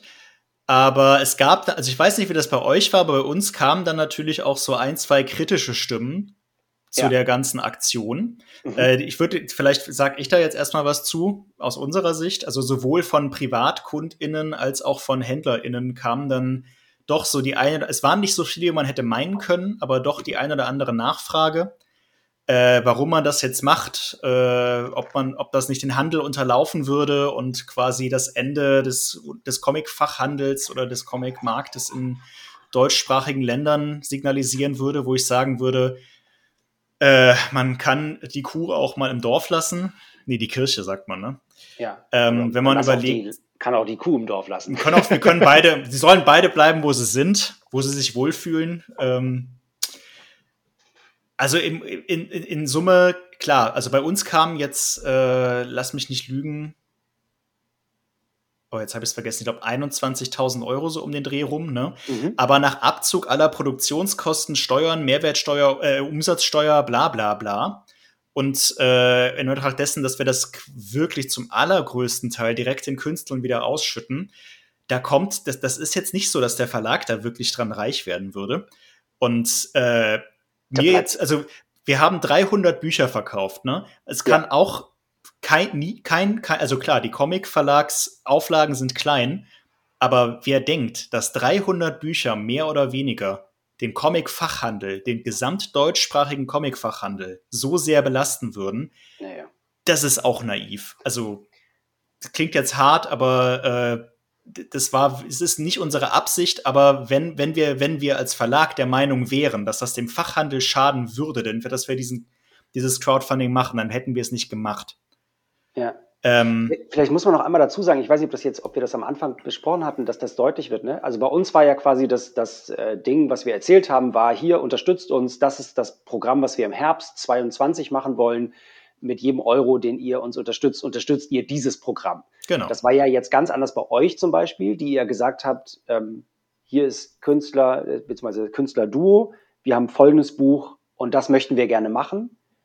Und wenn ihr uns unterstützt, dann wird dieses Buch noch fantastischer, als es ohnehin schon werden würde. Genau, oder? dann wird es immer eine immer luxuriösere Vorzugsausgabe, die aber parallel zur normalen Ausgabe laufen wird. Und es ging ja in dem Fall wirklich darum, man, wer, wer diesen Podcast hier oder jeden Comic-Podcast, wo irgendwann mal eine Künstlerin oder ein Künstler gesprochen hat, gehört hat, weiß, dass man von Comics, vom Comiczeichnen in Deutschland eigentlich nicht leben kann.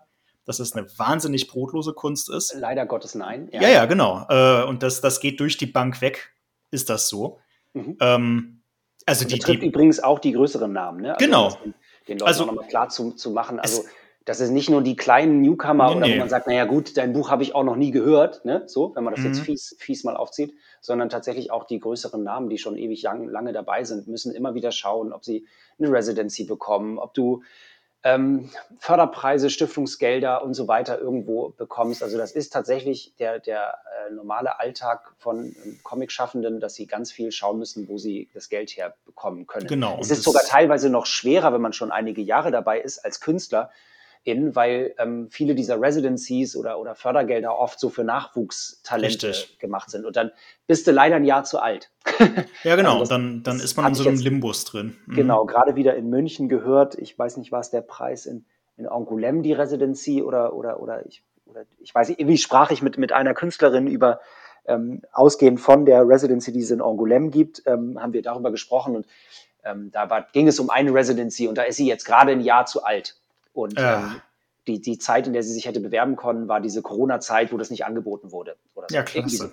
Ja, genau. Soll, also ich will sagen, ja, ja. Das, das ist äh, leider Gottes so, dass in dieser Comicbranche Künstler ähm, viel zu, also nicht überbezahlt sind, sagen wir es genau. so. Und auch das, was wir jetzt eingesammelt haben, ist dann natürlich nur ein Tropfen auf einen heißen Stein. Also das ist jetzt nicht so, dass da so viel bei rumgekommen wäre, dass sie davon ein Jahr lang nicht mehr arbeiten müssen. Das ist aber auch nicht der, der Punkt. Der Punkt ist, mhm. dass es halt auch eine Marketinggeschichte ist, wo man dann ein bisschen Aufmerksamkeit generiert, etc. pp. Aber ja. es gab auch kritische Stimmen, zumindest in unsere Richtung. Ähm, wie gesagt, wie war das bei euch ähnlich oder äh, habt ihr es tatsächlich geschafft, euer Narrativ, um darauf nochmal zurückzukommen, so zu stricken, dass es im Grunde nur wohlwollendes Feedback gab? Nö, also ich sag mal, also ich, ich würde sagen, dass das überwiegende äh, Feedback war schon positiv. Ja. Oder nicht, nicht nur überwiegend, sondern dass, dass äh, die große Mehrheit ähm, hat das, glaube ich, gut aufgenommen mhm. Äh, sehr wohlwollend aufgenommen. Ähm, wir haben eine total viel, ähm, also das eine ist diese monetäre Unterstützung, die, die, die war ja, Entschuldigung, äh, die, diese monetäre Erstü Unterstützung, die haben wir uns ja erhofft und ähm, die, die war, ist das eine, was einen natürlich freut, aber wirklich ohne damit jetzt zu kokettieren, was natürlich auch un, ungemein unterstützt, einfach in so einer Situation ja auch, in der man so ein bisschen schauen muss, wie man, wie und wo man bleibt, ähm, waren einfach auch die, die, die ganze äh, Anteilnahme, die einfach da war ja. und die, die sich geäußert hat ähm, in allen möglichen, in, in Telefonaten, in E-Mails, in Kommentaren, in irgendwelchen Social Media äh, Sparten oder ich weiß nicht was, ähm, einfach sehr, sehr viel Anteilnahme. Und, und jetzt gar nicht nur, ach, ihr Armen oder so, sondern eben eine positive, eine kämpferische. Hey, mhm. wir aus der Comic-Szene, wir wollen zusammenhalten und ich habe es gerade gesehen und euch unterstützt. Hey Mensch, Kopf hoch, ich weiß nicht, ne? So. Ja. Ähm, wir, wir stehen da durch. Also das ist das über, das möchte ich, da, möchte ich, möchte ich dazu sagen, das überwiegende, überwiegende äh, Feedback, was wir bekommen haben. Aber dazwischen, na klar, äh, du, man kann ja auch, ich finde, das darf man auch durchaus ähm, äh, sagen, dass man sagt, gut, äh, ihr seid ein wirtschaftliches Unternehmen, läuft nicht was ist das mein Problem?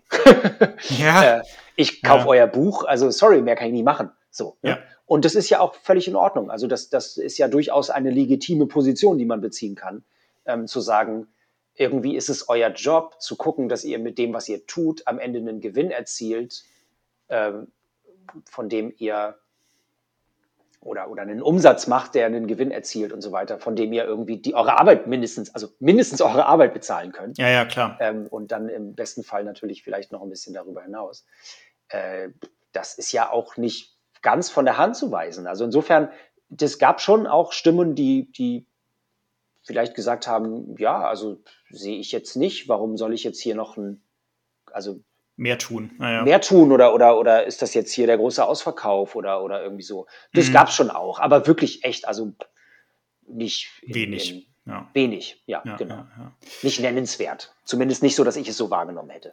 Denkst du, wir stehen damit jetzt so am Anfang von einem Trend? Also in Deutschland, also in, in, in, im amerikanischen Raum oder im englischsprachigen Raum, sagen wir es mal so, sind Comic-Crowdfundings extrem populär. Wir haben es ja auf Kickstarter gemacht. Mhm. Ähm, und auf Kickstarter sind, boah, ich weiß gar nicht, also eine extrem große Prozentzahl der Projekte, die dort gepitcht werden, sind Comics. Ja. Der Rest sind gefühlt Brett- oder Rollenspiele und dann war es das auch schon so, so langsam. Aber es, ist, es sind sehr, sehr, sehr, sehr, sehr, sehr viele Comic-Projekte, sowohl von Verlagen als auch von einzelnen Individuen. Ja. Aber glaubst du, das ist jetzt was, hm? Von den Comic-Schaffenden selbst teilweise, ne? Also genau, das meine ich. Ach so, ja, genau. Mit Individuen meinte ich jetzt die KünstlerInnen. Ja. Ähm, oder Gruppen von KünstlerInnen oder wie auch immer. Es gibt auch ein paar Verlage, die darauf spezialisiert sind, solche Crowdfundings zu machen. Magnetic Press zum Beispiel war einer, von dem ich mich sehr inspirieren habe lassen, der, ja. von dem ich auch schon Sachen gebackt habe. Ja. Ähm, äh, äh, äh, denkst du, wir sind da jetzt in Deutschland Schweiz, Österreich, also im deutschsprachigen Raum, wenn ich Deutschland sage, meine ich meistens den deutschsprachigen Raum. Ja. Ähm, so am, am Start von einem Trend? Und wenn ja, hast du da eine Meinung zu? Ja. Ja, ich denke schon. Also ich, also ich denke schon, dass ich eine Meinung dazu habe. Ja, bitte. Sind wir da bei dem Beginn eines Trends? Offensichtlich ein Stück weit ja. Ne? Mhm. Ähm, also das ist ja so, das kann man ja jetzt einfach mal, also kann man ja feststellen, dass äh, Reprodukt hat eins gemacht, ähm, so in der, in der Szene intern ja schon irgendwie die ein oder anderen Gespräche auch vorher ja waren und dann sich irgendwann vielleicht abzeichnet. Möglicherweise macht ihr auch eins oder spielt mit dem Gedanken, eins zu machen und so. Ja, ja also, genau. Du wusstest es ja von uns auch quasi relativ jetzt, früh. Kam jetzt mhm. äh, das von euch, da kam das von der Edition und ich meine, man, man weiß ja in Gesprächen, in, jetzt nicht nur mit Comicverlagen, ähm, sondern eben auch mit, wir treffen ja auch andere unabhängige Verlage in, in, auf Veranstaltungen, auf kleineren Buchmessen in Berlin oder so weiter. Ja. Natürlich sind Comicverlage von dieser ganzen Situation speziell betroffen, weil wir quasi jede Seite, die wir drucken, ist meist eine, also nicht zwingend farbig, aber zumindest eine, eine Illustration, die man ja. irgendwo draufdruckt. Äh, das ist natürlich anders, wenn das in Anführungszeichen nur das gedruckte Wort ist. Genau. Äh, äh das ist eine andere, ein anderer Kostenfaktor natürlich. Insofern, äh, ich ehrlich gesagt, ich deswegen insofern ein Trend natürlich ein Stück weit schon, der lässt sich ja nicht von der Hand weisen. Ich möchte aber daran glauben, dass ich nicht denke, dass Kreativität oder dass Kulturschaffende davon abhängig sein sollten, dass sie quasi crowdfinanziert sind, ähm, sondern ich würde mir wünschen, dass wir das Ganze auf institutionalisiertere Beine stellen können, weil ich glaube, dass wir als Gesellschaft davon abhängig sind, dass ähm, Kreativschaffende, Kulturschaffende ähm, in diesem Land oder ich will es jetzt gar nicht so, wir hier in Deutschland, das möchte ich gar nicht damit sagen, aber mhm. wenn man jetzt mal als Gesellschaft das begreift, dann, ähm, dann sind wir davon total abhängig, dass es Menschen gibt, die die Dinge machen, die nicht so einem Kosten-Nutzen äh, äh, Kalkül unterlegen, wie das vielleicht andere Bereiche unseres Lebens eher tun oder, ja. oder andere äh, Dinge, die wir konsumieren, tun. Sondern Kunst lebt davon, von einer gewissen Freiheit, von einer gewissen, von einem Mut, von auch davon, dass Dinge scheitern, ähm, ja. auch davon, dass Dinge nicht durchdacht sind äh, bis ins Ende ähm, äh, ökonomisch sein zu müssen oder, oder äh, am Ende einen Ertrag einzuspielen oder sowas, mhm. sondern wenn man in, in die also in die freien Szene sowieso, aber ins Theater geht, in die Oper. Also ich habe, bevor ich im Comicverlag gearbeitet habe, länger für eine Abgeordnete hier in der hamburgischen Bürgerschaft gearbeitet, die in der im Kulturausschuss gearbeitet hat und kenne deswegen so ein bisschen ganz oberflächlich Haushaltspolitik. Also schaut euch mal die, also das ist in der Regel alles irgendwo online einzusehen. Schaut euch mal Posten an, die in eine Staatsoper fließen, zum Beispiel, wenn eure. Stadt eine hat. Das ist immens und das ist gut so, das ist richtig so. Das ist äh, mitunter noch nicht genug, wenn man mich fragt. Und ich denke, dass wir so etwas wie den deutschen Verlagspreis, den es ja gibt, der irgendwie ein bisschen komisch, weil der Verlagspreis heißt, immer so klingt wie äh, oh, das sind jetzt die, haben einen Preis gewonnen, weil sie das am besten machen. Ein bisschen ist es das ja auch, aber im Prinzip ja eine, eine indirekte Verlagsförderung ist, die man nicht so nennen möchte. Das, das war so, das war so der, der Ausgangspunkt davon. Genau. Ne? Wenn man sie Verlagsförderung nennen wollen würde, dann müsste man sie auf, also müsste man sie institutionalisieren, dann müsste man sie verstetigen. Also ich meine, der Verlagspreis, der wird nun regelmäßig ausgeschrieben, aber ähm, ich glaube, dass das eigentlich die Lösung sein müsste, dass man sagt, äh, äh, ähm, dass wir Strukturen schaffen, auf denen auch unabhängiges Verlegen möglich ist und, ähm, und, und unterstützt wird. Ähm, äh, auch dann in Zeiten, wo das vielleicht hier und da man höhere Kosten hat, als, ja. als, ähm, als, als das irgendwie schön wäre oder so. Ich glaube, dass das ein Teil der Antwort sein müsste. Und natürlich, klar, ist sowas wie Crowdfunding eine super Sache und eine tolle Sache. Aber ich, ja, ich, ich wie gesagt, ich, aber du würdest dir wünschen, es wäre nicht unbedingt nötig. Ich würde mir wünschen, es wäre nicht unbedingt nötig. Ja, nee. ja, ja, ja, Einfach weil ich auch weiß, dass, also ich weiß nicht, wie es euch geht, aber wir sind ja alle keine Läden, die jetzt spezialisiert darauf sind, Öffentlichkeitskampagnen zu machen. Nee.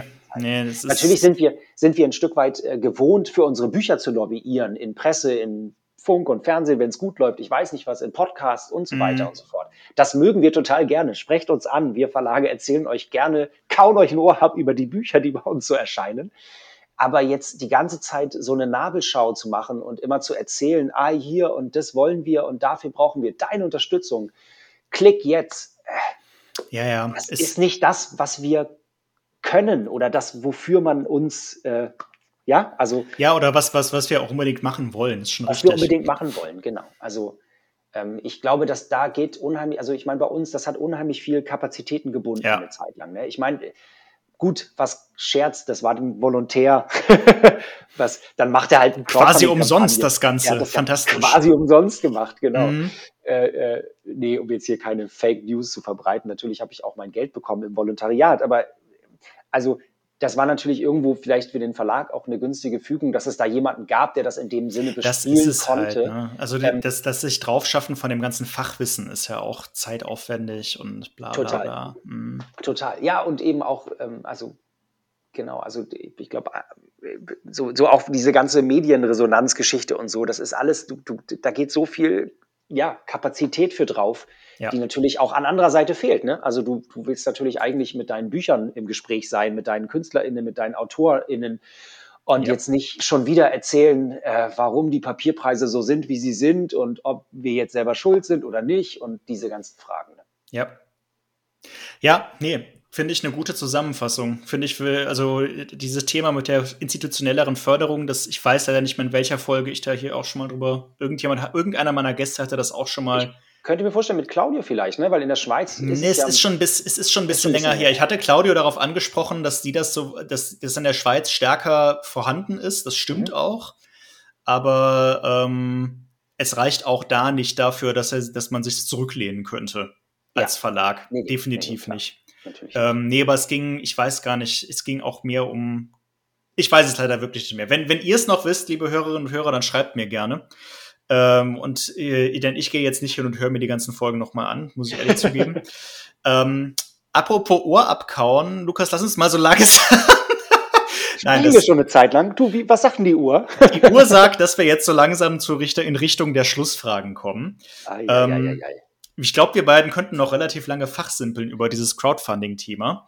Ja, ich ähm, hoffe auch, dass ähm, das für die Hörer einigermaßen strukturiert rübergekommen ist, ne? weil man natürlich wenn man so schon so drinsteckt und wir beide uns ja auch schon mal darüber unterhalten haben, ja, weiß ich manchmal nicht, wie chronologisch, ob verständlich ich das es eigentlich birgt, erzähle. Es auch, ich glaube, chronologisch verständlich war es immer. Es birgt immer die Gefahr, dass man von Dingen, dass man Dinge als Gesetz voraussieht. Also wenn genau. ihr nicht wisst, was genau ein Crowdfunding ist, die ja, Links sind in den Show. Die sind natürlich, ich sage das auch am Intro nochmal, glaube ich. Ja, äh, dann das war dieser Podcast das, nicht das Beste. Ja, aber genau das ist der um Grund. Das. Ja, das ist der Grund, warum ich das Intro immer hinterher erst einspreche, weil ich dann weiß, welche Lücken ich noch füllen muss. Ja. Ähm, schaut euch mal an, was wir da so verzapft haben. Da wird, glaube ich, klar, worüber wir die ganze Zeit reden.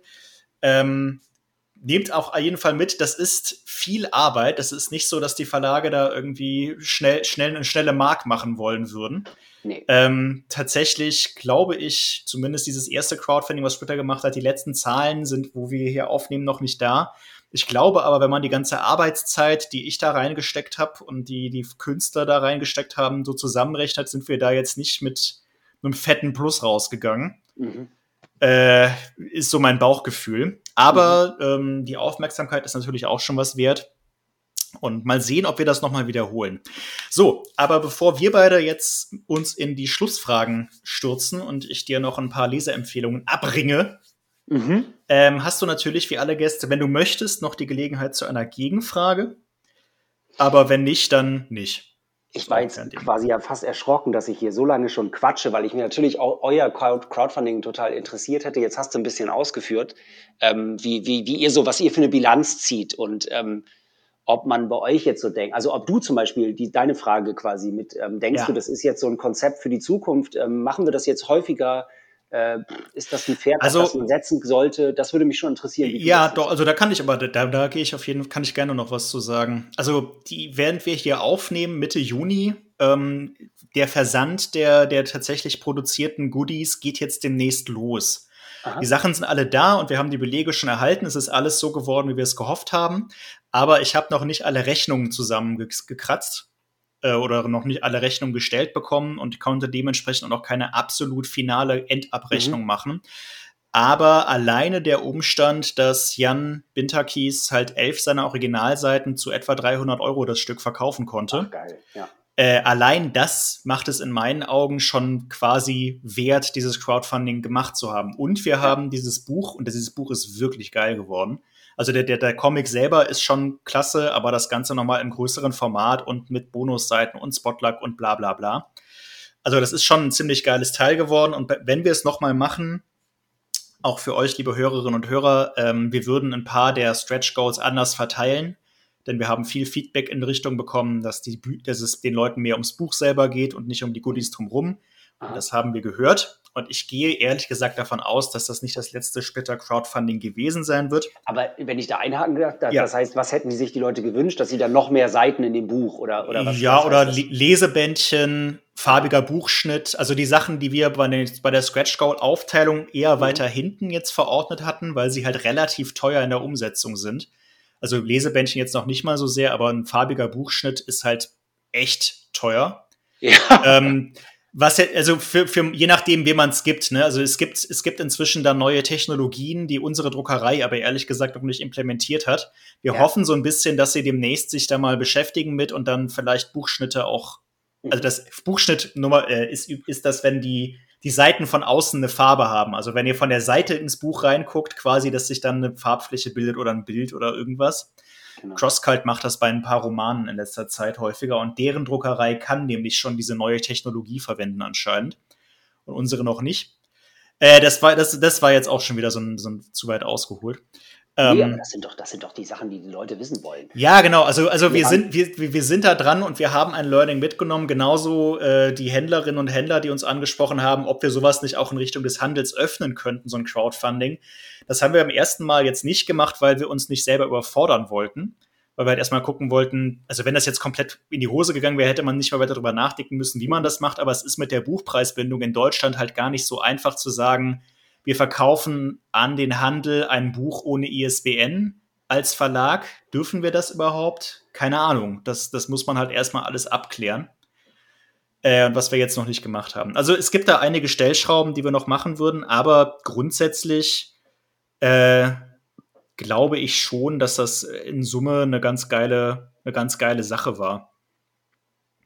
Ja. Beantwortet das die Frage? Ja, ich denke schon. Ich denke schon.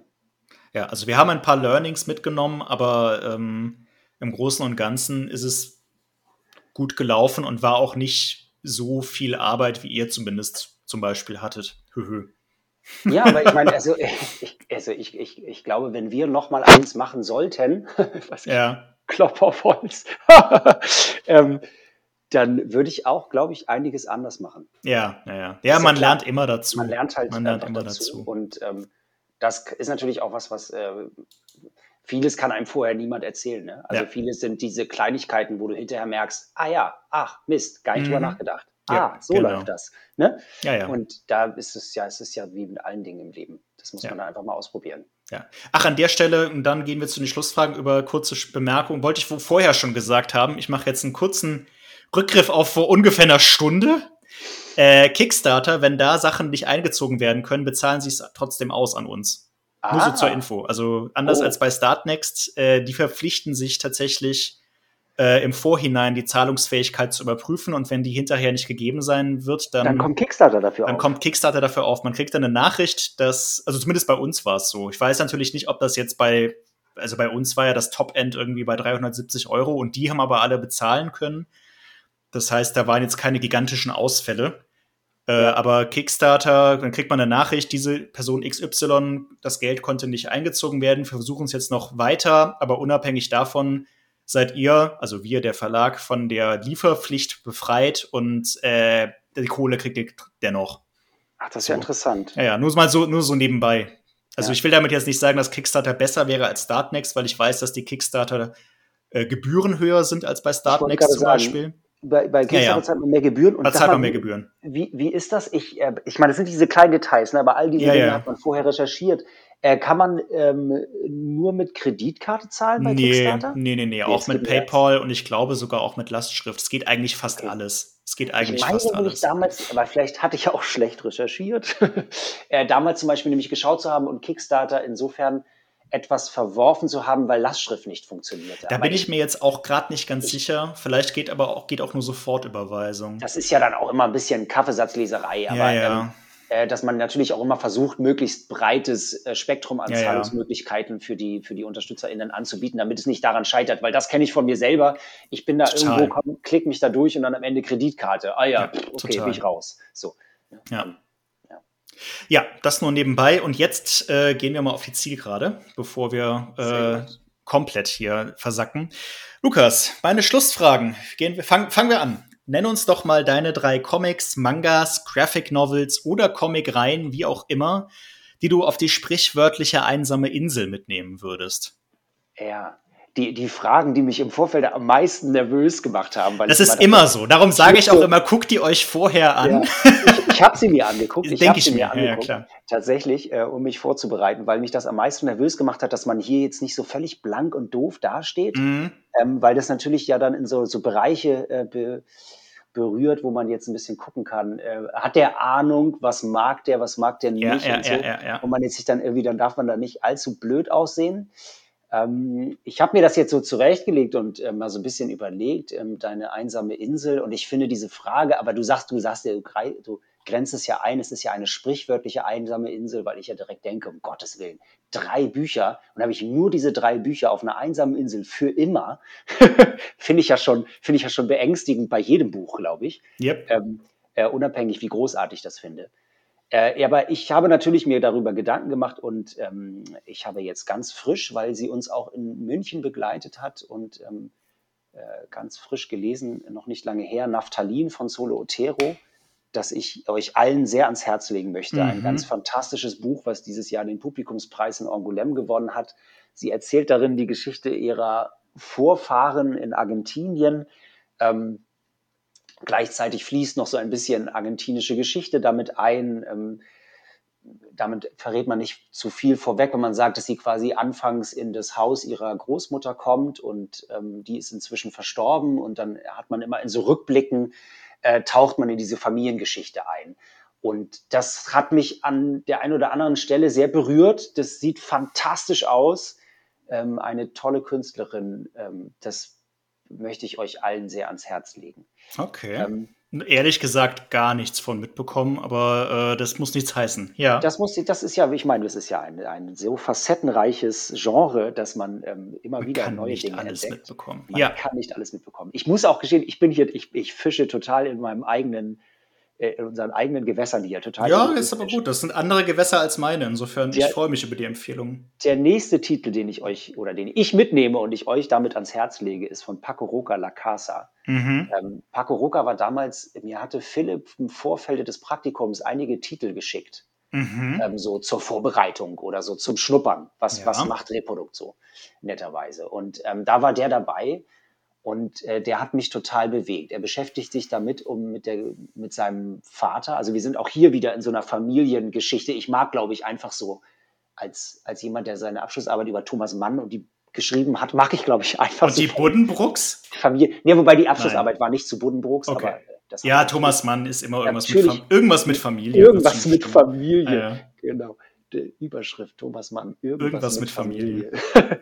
ähm, aber mich solche Geschichten oft, oft ansprechen. Mich, mich ich ja. weiß nicht, man, man, spiegelt sich natürlich immer selber in solchen Sachen oder vielleicht, ne, oder ich weiß nicht, sind, ist so ein Motiv oder so ein, so ein äh, Genre, wenn man es so nennen möchte, in dem ich mich gerne bewege. La Casa erzählt von seinem Vater und auch dort äh, kehrt er an sein, in das Haus seines Vaters zurück, ähm, nachdem dieser verstorben ist. Ich soll Falsches erzählen, aber ich meine, so ist es. Ähm, und wir erfahren in so Rückblicken und Erinnerungen so ein bisschen mehr über diese Familie. Hat mich sehr berührt, sieht fantastisch aus. Auch da wieder ein anderer Stil als bei Solo Otero, aber Paco Ruca ähm, mag ich auch sehr gerne. Ähm, sind bei uns noch einige Bücher mehr erschienen. Mhm. Es gibt dann noch die die Rückkehr nach Eden, da geht es dann so ein bisschen mehr um die Mutter, wenn ich das richtig erinnere, wobei, oder sogar die Urgroßmutter. Ah, jetzt kann ich nichts Falsches erzählen. Ähm, die kann ich euch beide wirklich sehr ans Herz legen. Ähm, Paco toller, Roca. Mhm. Paco Roca, toller Zeichner aus Spanien, ähm, der toll erzählt. Und ähm, genau, La Casa. Das ist jetzt zwei Titel. Und dann habe ich mir gedacht, nehme ich noch ähm, äh, den auch vielleicht gar nicht so Geheimtipp, aber auch wieder aus unserem Haus Aisha Franz, Work-Life-Balance letztes Jahr. Ah, ja, ja. Äh, der Max- und Moritz-Preis gewonnen für den ja, besten deutschsprachigen cool. Comic. Zu Recht. Zu ja, Recht. Der ist, sehr, der mich, ist sehr gut geworden. Wenn ihr mich fragt. Äh, alle jungen Kreativschaffenden oder Leute, die sich im Kreativbereich unterwegs sind, äh, austoben, ähm, können, glaube ich, das ein oder andere Mal sich in welcher Form auch immer darin wiederfinden. Also wie er erzählt in dem Buch so ein bisschen die Geschichte von drei ähm, mal mehr, mal weniger scheiternden Persönlichkeiten, ähm, die alle eint, dass sie alle bei derselben ähm, äh, äh, Psychologin ähm, auf der Couch liegen. Mhm. Und ähm, das ist äh, schreiend komisch, absurd, sehr unterhaltsam. Sehr lesenswert auf jeden sehr Fall. Sehr lesenswert. Genau. Endlich ein Buch, das ich kenne. Yes. Sehr schön, sehr schön. Lukas, meine Lieblingsfrage. Ein Comic, den es noch nicht gibt, aber den es unbedingt geben sollte. Egal, wie du diese Frage jetzt interpretieren möchtest. Was wäre das für ein Comic? Ich habe mich so ein bisschen mit, ich will nicht vorweggreifen, aber also ich, ich kannte, du hast mir deine Fragen, wie gesagt, geschickt. Ich habe diese ja, ja. Frage mit der danach so ein bisschen zusammen beantwortet. Ich war mir nicht sicher, ob du da zwei das Antworten ist, haben wolltest. Wir können das auch zusammenziehen. Also die nächste Frage ist, bezieht, zieht sich äh, Hörerinnen und Hörer, Stammhörerinnen und Hörer wissen es, wäre nach seinem Dream Team Kreativ, Dream, Dream Kreativ Team, also wenn er Kuppler spielen dürfte für ein wie auch immer realistisches oder unrealistisches AutorInnen, ZeichnerInnen Gespann Zieh das gerne zusammen. Was wäre denn dieses dein, dein Traumprojekt dann? Und da, und da dachte ich jetzt auch ganz stehend unter den aktuellen Eindrücken, äh, weil ich jetzt nicht weiß, ob ich jetzt so weit hier zurückgehen könnte in meinem äh, äh, eigenen Repertoire an Dingen, die ich so gelesen habe und wo ich so denke, das wäre jetzt die, das überrascht alle, das wäre die große Kombi. Habe ich jetzt so ein bisschen gedacht, was hat mich, was hat mich zuletzt so bewegt und berührt?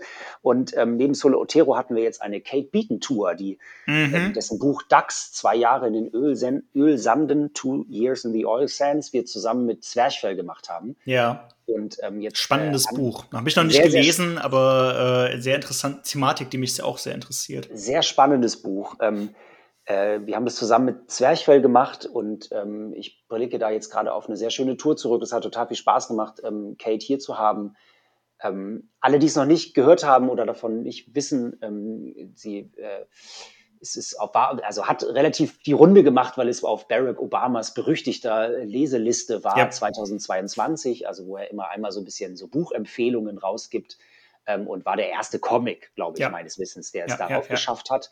Und das interessiert dann natürlich, dann sind alle in der Comicbranche natürlich hellauf begeistert, dass ein Comic dort ist und äh, finden das erstmal interessant. Ähm, genau, und der ist fantastisch erzählt. Das ist im besten Sinne, finde ich, so ein Buch, das ist ein ganz schöner Klopper, muss man dazu sagen. Mhm. Kurz, oh, da will ich gar nicht in die Tiefe gehen, erzählt, ähm, wie sie als junge Frau, die nach ihrem Studium, wo man sich in Kanada eine Menge Geld für ausgeben muss, äh, um diesen Studienkredit abzubezahlen, in den Ölsanden arbeitet. Für alle, die das nicht kennen, googelt das fürchterliche Verfahren, ganz in dem eklige, man ganz eklige Kiste. Ja. Sand, in dem ein wenig Erdöl gebunden ist, den man dort rauswäscht, sage ich jetzt mal. Mit aller Gewalt. Mit aller Gewalt ähm, quasi ein bisschen Öl äh, dort versucht rauszuholen. Ähm, und das sind so, das muss man sich ein bisschen vorstellen, wie auf so einer Ölplattform zu arbeiten. Also ja. man ist dort abgeschieden von der Außenwelt, man lebt in so Trailerparks, manchmal ist ein Dorf in der Nähe, aber bei der, auf der einen Farm, auf der sie lange gearbeitet hat, äh, mit den einen Oil Sands dort eben nicht. Ähm, genau, und so ein bisschen so eine abgeschlossene Welt. Ja. Ähm, und sie erzählt das auf unfassbar vielschichtige Weise. Dieses Buch ist im besten Sinne des Wortes Literatur, ähm, weil es auf so vielen Ebenen erzählt, so verschränkt, ist eben nicht so sich, also sich überhaupt nicht, wie ich finde, auf eine Sache reduzieren lässt. Ich kann da nicht einfach nur sagen, ah ja, das ist über die Frau auf der Ölplattform, oder? Ja. So, das wird dem überhaupt nicht gerecht. Es ist auf, auf, es sind so viele Dinge, die dort erzählt werden. Es wird eine schmutzige Industrie beleuchtet. Es wird ganz viel über Geschlecht, Geschlechterfragen verhandelt in diesem Buch. Es geht um Sexismus, es geht um Gewalt, es ähm, geht aber auch um ja, um das Leben im weitesten Sinne. Also, fantastisch. Äh, diese Autorin möchte ich gerne das Buch schreiben so, lassen. Jetzt, ja. Mhm. Und äh, jetzt bleibe ich bei dem, was ich hier auf meiner einsamen Insel schon hatte und ähm, habe nämlich bei Sole herausgehört, dass da es da eventuell irgendwann ein Projekt gibt, was so in dem Bereich Horror, äh, Grusel anzusiedeln wäre. Und das möchte ich in ihrem Stil gezeichnet sehen. Mhm. Und jetzt haben wir gar nicht so gesprochen darüber, wo man so herkommt. Und ich habe früher ja eigentlich, ich bin ja so ein Batman-Fan früher gewesen als ah, ja. kleiner Junge damit aufgewachsen und bin dann irgendwann, das habe ich dann nicht als Kind gelesen, sondern erst später, ähm, äh, das Batman Arkham Asylum von Grant Morrison und mhm. Dave McKean, den ich ja so faszinierend fand, weil er so anders ist. Ja, ja, ja. Und ich glaube, ich möchte so ein Buch, wo es so ein bisschen dieses berühmt-berüchtigte Arkham Asylum mit all seinen Insassen mal in so einer in all seinen Facetten erzählt wird. Und, also ähm, noch mehr in die Tiefe, noch mehr in psychologische, noch, ja, in die Familiengeschichten reingehend. Ich glaube, ne? da, ja. ich glaube, da kann man ja ganz viel erzählen. So Gefängnisse sind ja auch so Mikrokosmen, so, ja. So Mikrokosmen und so Orte, wo so viel zusammenkommt von, ja, von, von Machtfragen, von ähm, jetzt ein bisschen mehr über das bloße, da ist ein Gefangener und der Wärter hinaus. Ja. Und ähm, ich glaube, das fände ich spannend und ähm, das Ganze in den Zeichnungen von Zolo Otero. Das habe ich mir so im Vornherein zurechtgelegt. Das ist bestimmt. Das, das ist, äh, meine Güte, was für eine Herleitung. Aber äh, klingt, klingt spannend. Ein sehr ambitioniertes Projekt, sagen wir es mal so. Aber ja, wäre bestimmt. Es ist ja, ist ja, man soll ja frei von ja, der ja, frei, frei assoziativ zum Leben aufstehen auf lassen. Alles, alles drin. Ja, nee, spannend. So, so unrealistisch ähm, ist es ja in der Hinsicht. Nee, aber es wäre nee, unrealistisch in dem Sinne nicht. Aber es wäre bestimmt lesenswert. Ja, gute Sache. Ja. Wir machen einen kleinen Werbeblock. Ähm, empfiehl uns doch bitte einen Comic aus dem Splitter-Programm. Mhm. Mhm. Das mache ich und auch da bewege ich mich in aktuelleren Gefilden. Jetzt ist es so, liebe HörerInnen, müsst ihr wissen, dass Comic-Menschen gelegentlich so Bände austauschen. Hin und wieder, äh, ja. Hin und wieder kommt es vor, dass man sich für, den, für das Programm äh, der, wir haben ja schon ausgeräumt, Konkurrenz ist es ja nicht, der anderen Comicverlage äh, interessiert. Mhm. Und in unserem Fall war es so, dass wir über äh, einen, gemeinsame, einen gemeinsamen Künstler, Hubert, quasi eine ähm, Verlosung, die vielleicht der eine oder die Ach, andere ja. mitbekommen Ja, hatten, ja. bei Instagram ähm, zusammenkamen und ähm, wir hatten, bei uns ist in der Haut eines Mannes erschienen und bei euch, jetzt darfst du mir einmal sagen, wie man es ausspricht, damit ich mich nicht komplett Ach, wir, wir sprechen es Tenebral aus. Aber Tenebral, okay. Ich meine, also im, im französischen Ténèbre, Schatten, Ténèbre, Schatten, mhm. nee, Ténébreux, gen- nee, Ténébreux. genau, schattenhaft quasi. Okay, okay. Äh, und, aber das, das, wir haben es Tenebral genannt. Es, hat, es ist Mhm. ein Kunstwort, es, gibt kein, es ist kein echtes deutsches Wort. Es ist kein echtes Wort, ne? Nee. Den, den habe ich jetzt gelesen und dachte und hatte mal wieder so ein, ah geil, das ist so ganz anders als, als Sachen, die man bei uns liest. Weißt Ja, du? ja, Ich, ja. fand, ich fühlte mich so, ah, es war so herrlich, mal wieder so eine geile, äh, so, ein Fantasy, so, so, ich, ich habe früher auch gerne Fantasy-Romane gelesen. Ja, ja. Man muss ja, das, das, da kommt man dann so selten dazu irgendwie und äh, das war mal wieder schön, in so eine klassischere Welt entführt zu Ja, werden. ja. Düster, aber sehr schön, sehr Ja, elegisch, sehr sehr, düster, malerisch. aber- Mm. Meine Güte, wer will's schon? Langweilig. Nee. nee, ist ein toller, toller Zweiteiler auf jeden Fall. Sehr Den schön zweiten kenne ich noch gar nicht, da bin ich dann Ach so. gespannt dran anzuknüpfen. Ja, Aber musst du mir mal erinnere mich mal dran. Ja, Da, ja, da lässt sich, das lässt, das lässt sich Ja. bestimmt deichseln. Sehr Nee, ist ein, sehr ist ein Aber tolles. dieser erste, dieser erste hat mir, schon, hat mir schon viel Spaß gemacht. Ja, leider, also der zweite, der, den hat, den hat Vincent Mallier, also der Zeichner, ohne Hubert machen Ja. müssen. Da war er nämlich Ja. schon verstorben. Der leider verstorben ist. Leider, Ja. leider, viel zu früh. Ähm, aber ein sehr, sehr cooles Werk. Und während wir hier sprechen, sitze ich neben einem überdimensionierten Druck aus dem Buch tatsächlich, den Ach, ich mir geil. für meine Wohnung habe machen lassen. Ah, stark. Ja, sehr, sehr cooles Ding. Ähm, nee, coole Empfehlung, vielen Dank. Und natürlich äh, mache ich auch gegen, Gegenwerbung. Und in meiner, in meiner Empfehlung ist leider, leider, leider auch ein kleiner Vorwurf drin. Denn äh, die meisten Sachen von Posey Simmons bei euch sind ausverkauft. Ah, Also, ähm, ihr habt drei Bücher von Posey Simmons. Ich glaube, einer britischen Autorin müsste es sein, Zeichnerin, Autorin. ich denke, ja. ja. Gehe ich mal von meine auch. aus. Ähm, veröffentlicht Tamara Drew, Gemma Bovary oder Bovary und Cassandra Dark und nur noch Cassandra Dark ist lieferbar zurzeit. Ähm, wenn, insofern, es ist vielleicht auch eine etwas blöde Empfehlung, weil die Bücher halt nicht mehr so einfach ähm, erhältlich sind, aber Cassandra Dark zumindest gibt's ja noch. Das gibt es, genau. Und Posey Simmons hat, finde ich, eine ganz, ganz feine Art, Krimis zu Mhm. erzählen. Also immer mit sehr interessanten Figuren, Frauenfiguren primär, aber alle ihre Figuren sind interessant. Und äh, auf eine sehr britische Weise mit einem ganz feinen Humor und einem ganz feinen Strich und auch Figuren, die vielschichtig und undurchschaubar sind und im Falle von Cassandra Dark auch ein bisschen unsympathisch, aber auf eine Ja, so eine, so eine schrullige. aber auf das, so eine ne? charmante Art. Ja. Ich, ich weiß gar nicht, wie ich das beschreiben soll so richtig, aber die sind so, die machen so viel Spaß beim Lesen. Ähm, dass ich, also ich würde mir wirklich wünschen, ich weiß, dass, dass, dass die irgendwie wieder verfügbar werden oder. Ja, das mit dem Nachdrucken. Ja, ne? ich weiß, ich weiß, ich weiß. Wir machen das momentan auch sehr wenig. Muss ich, also ich will da, deshalb, ich will da es eigentlich gar nicht als Ja, ja. Vorwurf formulieren, aber ich wollte auch nicht, nicht Posey Simmons empfehlen, weil ich finde, es ist klasse. Und ich habe noch nie einen Roman oder ein Kinderbuch von ihr gelesen, auch wenn ich weiß, dass es welche gibt. Mhm. Ähm, müsste ich eigentlich mal nachholen. Aber das ist so wunder, wunderschön gemacht, einfach. So eine tolle Autorin. Ähm, die kann ich, die würde ich auf jeden Fall jedem, jedem ans Herz legen. Und für alle, ja, also ich weiß nicht, ich kann natürlich auch jetzt noch einen Haufen Klassiker aus in, oder moderne Klassiker aus eurem Programm empfehlen. Kinderland sollte man gelesen haben. Die Welt, Welt ohne Ende ist unfassbar deprimierend, finde ich, aber von, von Blanc ist auch toll. Unerschrocken sollte man lesen von äh, Bagieux. Es gibt, ihr habt einfach viel, viel im Programm, was man sich mal anschauen sollte, zumindest. Aber Posey Simmons ist, glaube ich, etwas, was viele Leute nicht so auf dem Schirm haben. Vielleicht. Ja, ich deshalb habe ich, deshalb hab ich mich dafür entschieden. Das ist ein guter, guter Tipp, glaube ich. Ja. Ich muss dir mal irgendwann wenn, bei der nächsten Gelegenheit von Sebastian bei uns aus dem Vertrieb, der hat so eine tolle Anekdote zu Posey, zu Posey Simmons, die ich jetzt hier nicht wiedergeben werde, weil ich sie nicht zusammenkriege, aber da hat man seine große Freude dran. Deswegen mhm. weiß ich genau, hast du recht, dass sie aus Großbritannien kommt, weil sie nämlich so ein sehr geiles britisches Englisch spricht. Ah das ja, ist das, Teil Sinn. dieser netten Anekdote. Ja, das ergibt also. Sinn. ja, dann frage ich ihn da mal nach.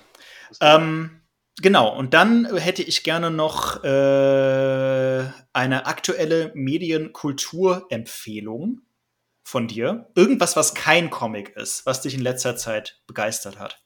Ja, sehr gerne. Also ich, ich finde ja, man muss irgendwann im Comicverlag äh, arbeitend äh, mal den Moment erreichen, wo man sagt, so, ich kann jetzt hier nicht die ganze Zeit Comics lesen. Das geht ja. nicht. Ja, das kommt vor. ähm, äh, äh, also wenn man dann auch noch wie ich quasi neu in so eine 30-jährige Verlagsgeschichte dazukommt und sich durch so eine Backliste lesen kann, bis, also wahrscheinlich äh, ohne je aufzuhören, gefühlt. Mhm.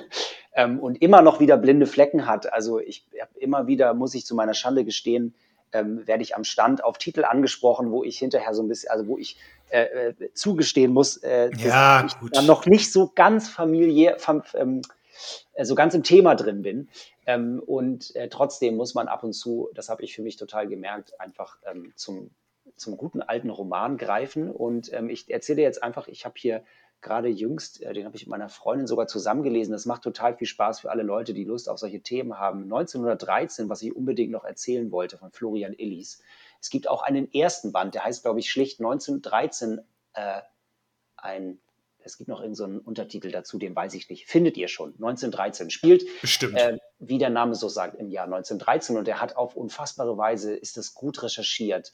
Es geht so quasi fast so tagebuchartig von Januar bis Dezember einmal durch das Jahr und mhm. er erzählt uns die Geschichte immer in so kleinen Fragmenten der europäischen Intellektuellen, der Künstler, der AutorInnen, MalerInnen, ähm, und dergleichen mehr. Es tauchen die ganzen Albert Einsteins, Thomas Mann ähm, und so weiter und so fort. Tauchen, sie alle tauchen dort auf und es ist toll geschrieben, super recherchiert. Es, es macht total viel Spaß, das zu lesen. Es liest sich gut weg, weil es eben so kurze, kleine Abschnitte eben sind. Und ähm, ich habe da so ein bisschen so ein Spleen vielleicht. Also ich weiß nicht, wenn man in der Zeit kein Interesse dafür hat, dann weiß ich nicht, ob das Buch dann einen abholt. Aber ähm, es, es, ruft einem dieses, dieses Jahr, dieses, diese, dieses frühe 20. Jahrhundert auf so lebendige Weise vor Augen.